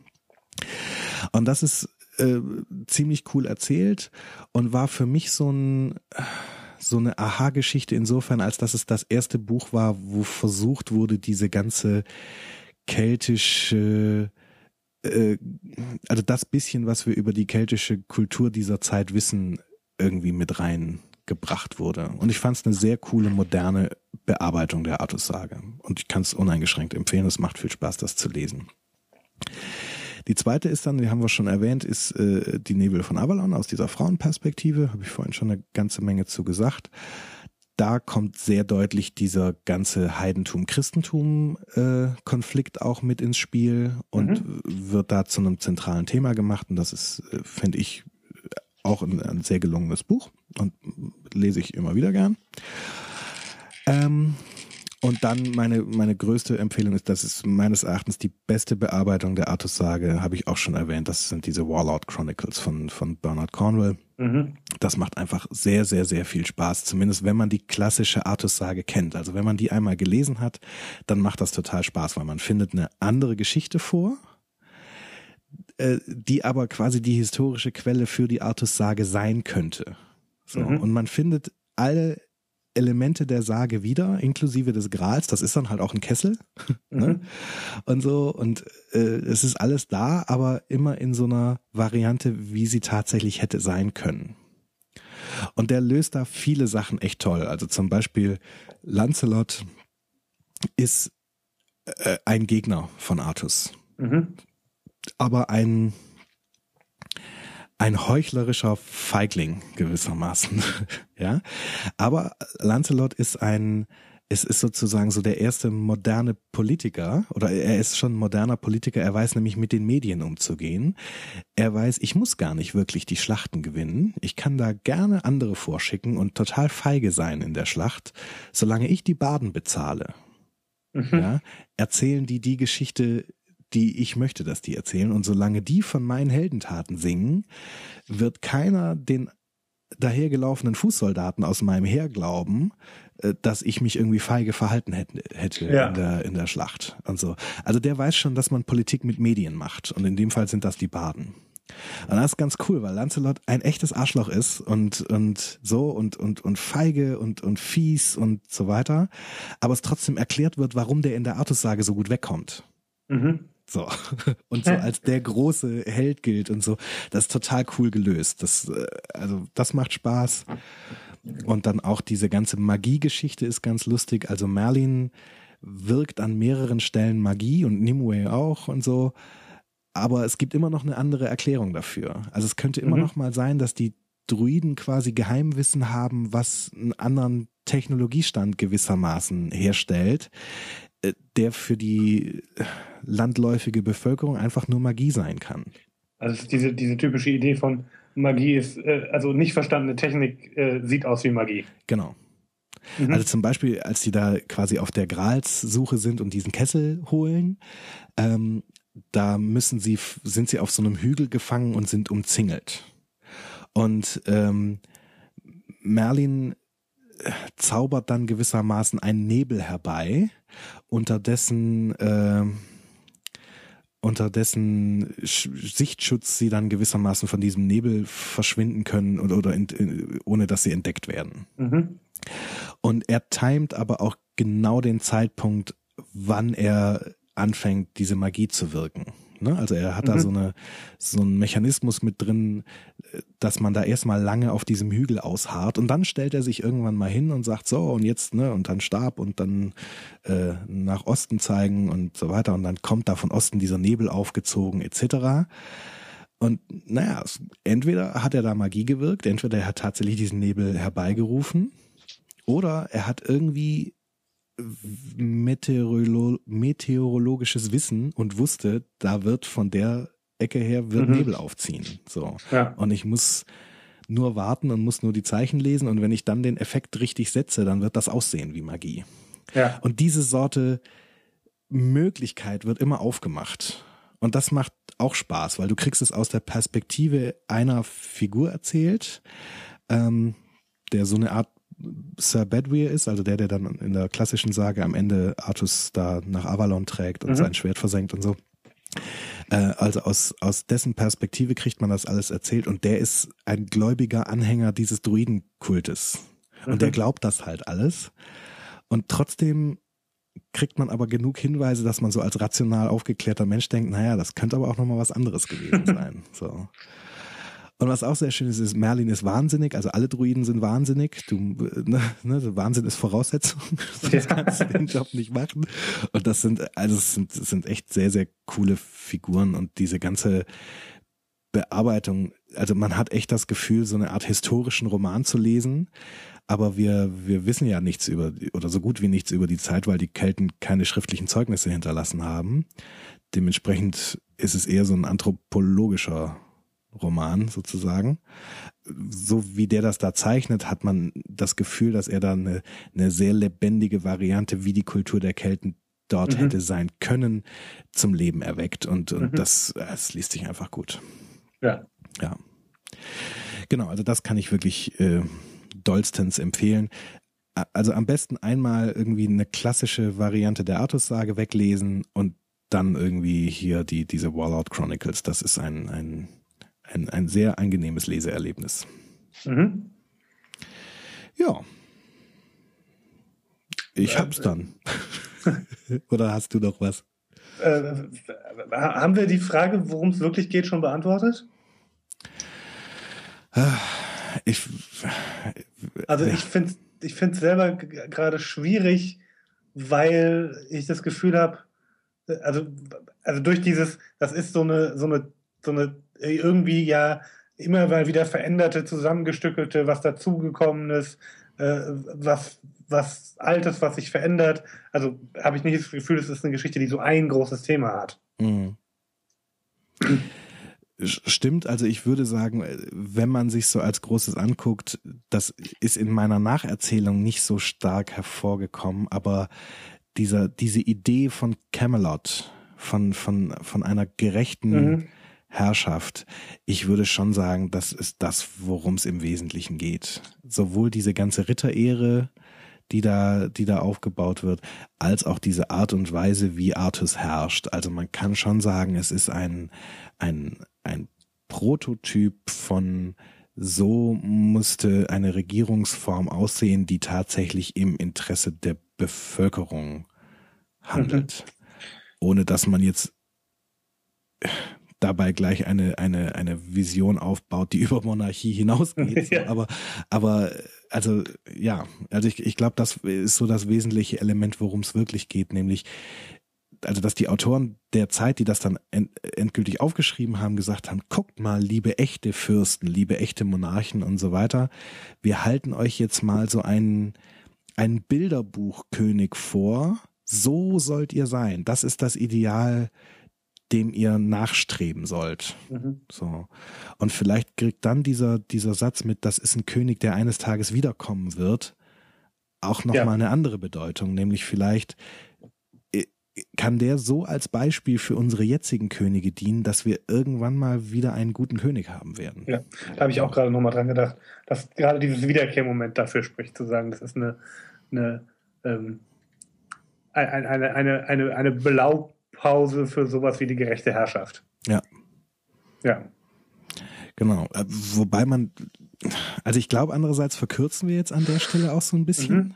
weil wenn es das wäre, dann müsste es uns als Leute, die nicht mehr in Monarchien leben und die nicht mehr, also wo nicht mehr die Macht in einer Person konzentriert ist, sondern und, und, und wo diese Idee grundsätzlich hat Herrschaft dem, dem Gemeinwohl zu dienen, ja ein, wesentlicher Punkt unserer Gesellschaftsform mhm. ist, dann müsste, wenn es das alles ist, worum es wirklich geht, müsste es für uns eigentlich nicht mehr wirklich ansprechend sein.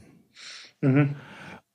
Und gut, du hast jetzt vorhin gesagt, so, naja, ich kenne diese Geschichte nicht. Also vielleicht erzählen wir sie auch tatsächlich nicht mehr. Aber ich finde es schon interessant, dass man also ja, doch, es gibt ungefähr alle zehn Jahre eine Verfilmung dazu. Äh, du hast gerade irgendwie sieben Bücher äh, äh runtergebetet. Ja, stimmt, wir erzählen die Geschichte noch, du hast recht. ähm, aber stimmt, dann, dann müsste und, und, und, dann muss da noch was anderes drin stecken. Zumindest, weil man auch sagen würde, dass, also ohne jetzt wirklich eine der, der Verfilmungen gesehen zu haben oder so, aber könnte ich mir vorstellen, dass ja gerade dieses, dieses Moment von von gerechter Herrschaft jetzt nicht unbedingt das zentrale Thema ist, was die in den Filmen bearbeiten. Mhm. Na gut, ja. im ersten Ritter schon, ne? wobei da eher so dieser, dieser innere Konflikt von Artus, sich mhm, zwischen stimmt. Liebe und seinen Idealen zu entscheiden, so der, der, der wesentliche Punkt ist. Ja, aber ir irgendwas muss da noch drin sein. Also eigentlich ist diese Geschichte ja auch ein Phänomen, weil wenn man sich überlegt, da wird ja ein Held der Kelten beschrieben. Und die haben ja nicht gewonnen, ne? sondern die mhm. Angelsachsen haben gewonnen. Und das heißt, wir haben es hier mit einem Held zu tun, der heute 1500 Jahre später von den Nachfahren seiner Feinde als, als große Heldenfigur erzählt wird. Irgendwas muss an dem dran sein. Äh, es, es, gibt von, von ähm, na, Joss Whedon, der, der, der Buffy gemacht hat und jetzt gerade diesen Avengers-Film gedreht hat und so. Mhm. Ähm, gibt so einen Satz von, äh, ich kriege ihn nicht genau zusammen, aber, aber es läuft hinaus auf, die Geschichten von den Verlierern sind immer spannender. Ah, okay. Mit, mit denen kann man die besseren Geschichten erzählen. Hm. Weil, weil da, weißt du, da kannst du Drama erzählen, da kannst du Scheitern erzählen, da kannst du, kannst du, äh, darüber kannst du Resonanz bilden, da, da kannst du Geschichten erzählen, hm. von für eine gute Sache zu kämpfen äh, und das nicht schaffen, das, das gibt die besseren Geschichten her. Ja, ja, vielleicht ist es das. Wobei er ja eigentlich sehr erfolgreich war, ne? aber halt also mhm. ich finde es trotzdem eigentlich erstaunlich, ne, wenn man sich überlegt, der, der, der wesentliche Punkt, den er da neben dieser Idee von Camelot aufzieht, ist, dass er es so geschafft hat, die Kelten noch mal so für eine Generation zurückzudrängen, äh, die, mhm. die Angelsachsen noch mal so für eine Generation zurückzudrängen. Eigentlich war Britannien schon verloren und, äh, und er hat dann noch mal äh, so eine relativ stabile Epoche einmal eingeführt und dann oder eine Generation nochmal eine stabile Herrschaft äh, aufgestellt und danach sind sie dann aber letztendlich überrannt worden. Vielleicht ist es tatsächlich das. Also eine Geschichte zu erzählen von einer, von einer Welt, die, die unwiederbringlich verloren ist.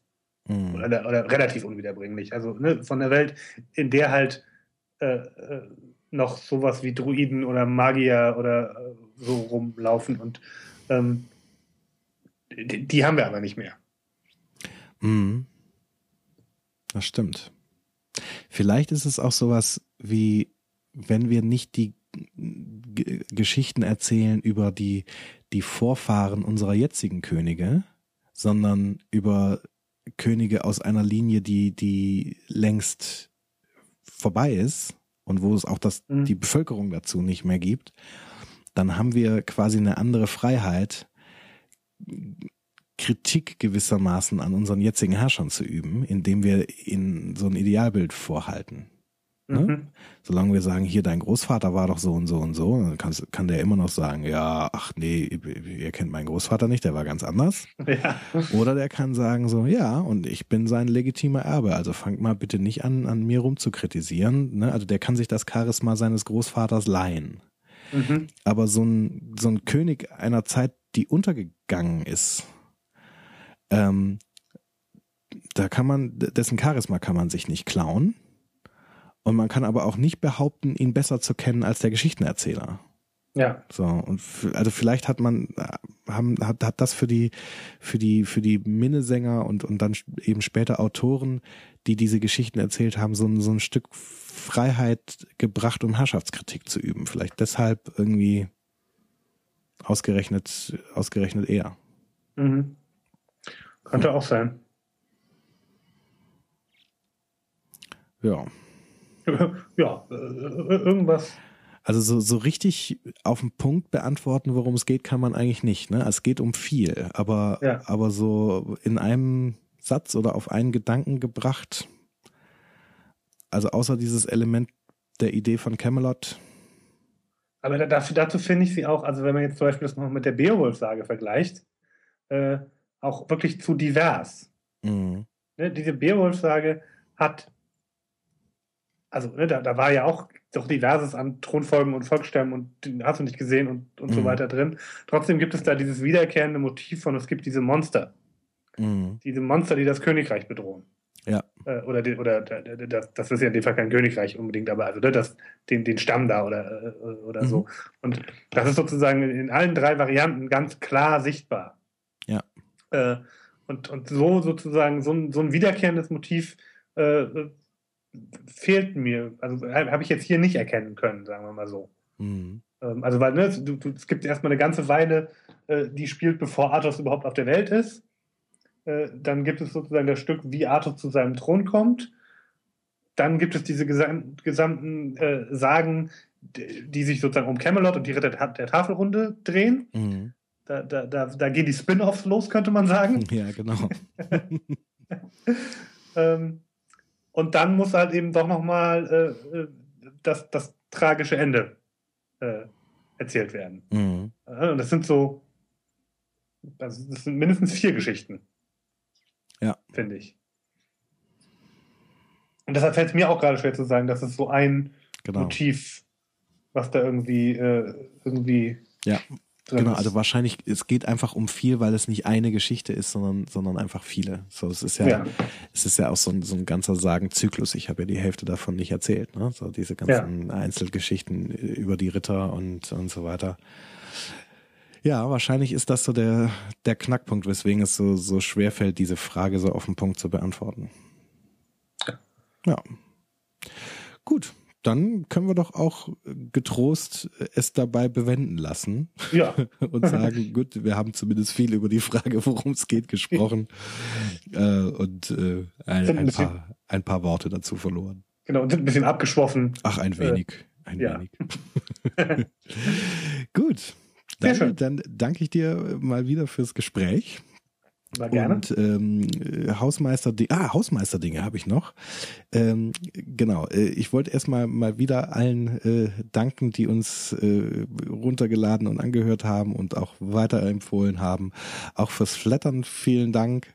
Äh, war nicht mehr ganz so viel, aber ich bin da über, über jedes bisschen, was ich irgendwie äh, zur Finanzierung der Server äh, betreiben kann, glücklich.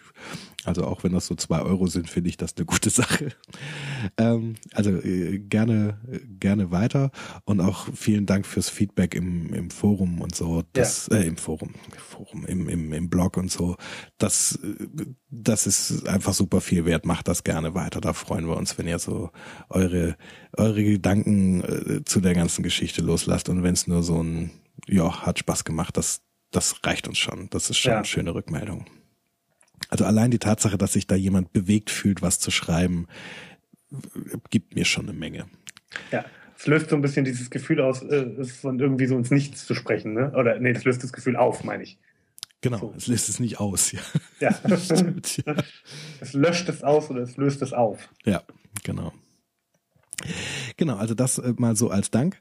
Ähm, ansonsten hoffe ich, dass wir jetzt wieder äh, ein paar äh, in einer gewissen äh, häufigeren äh, oder in, in, in kürzeren Abständen lostreten hier neue Folgen, äh, als wir das jetzt über diese lange Pause hinweg gemacht haben.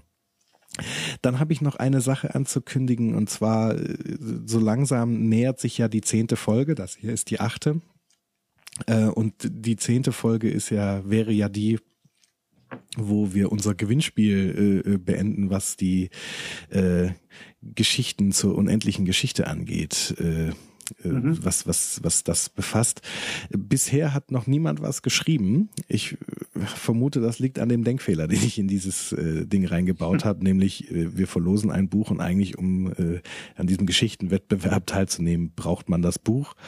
Ähm, aber vielleicht gibt es ja trotzdem Leute, die nur das nur mal sich geliehen haben oder nur eine Taschenbuchfassung haben, etc. Ich möchte also nochmal aufrufen, äh, hört euch nochmal die Folge zur unendlichen Geschichte an und äh, da rufen wir dazu auf, quasi Geschichten, die Bastian angefangen hat, in Fantasien zu Ende zu schreiben. Äh, und wer da äh, die schönste, die Daniel und ich dann küren, äh, uns einreicht, der bekommt eine neuwertige, gebundene Fassung der unendlichen Geschichte. Das also nochmal ankündigen. Beim nächsten Mal, also in der neunten Folge, werde ich ein, wie sagt man da, nicht Haltbarkeitsdatum, äh, ein Einsendeschluss. Ein Einsendeschluss, genau, verkünden. Ähm, ja, und wie gesagt, bisher ist nichts eingegangen, eure Chancen stehen gut. Haltet euch ran. Und der Rechtsweg ist ausgeschlossen, möchte ich an der Stelle nochmal erwähnen. Der Linksweg auch übrigens. genau. Gut. Gut. Dann, wie gesagt, Daniel, vielen Dank. Das hat wieder Spaß gemacht. Und dann äh, bis bald. Tschüss. Tschüss.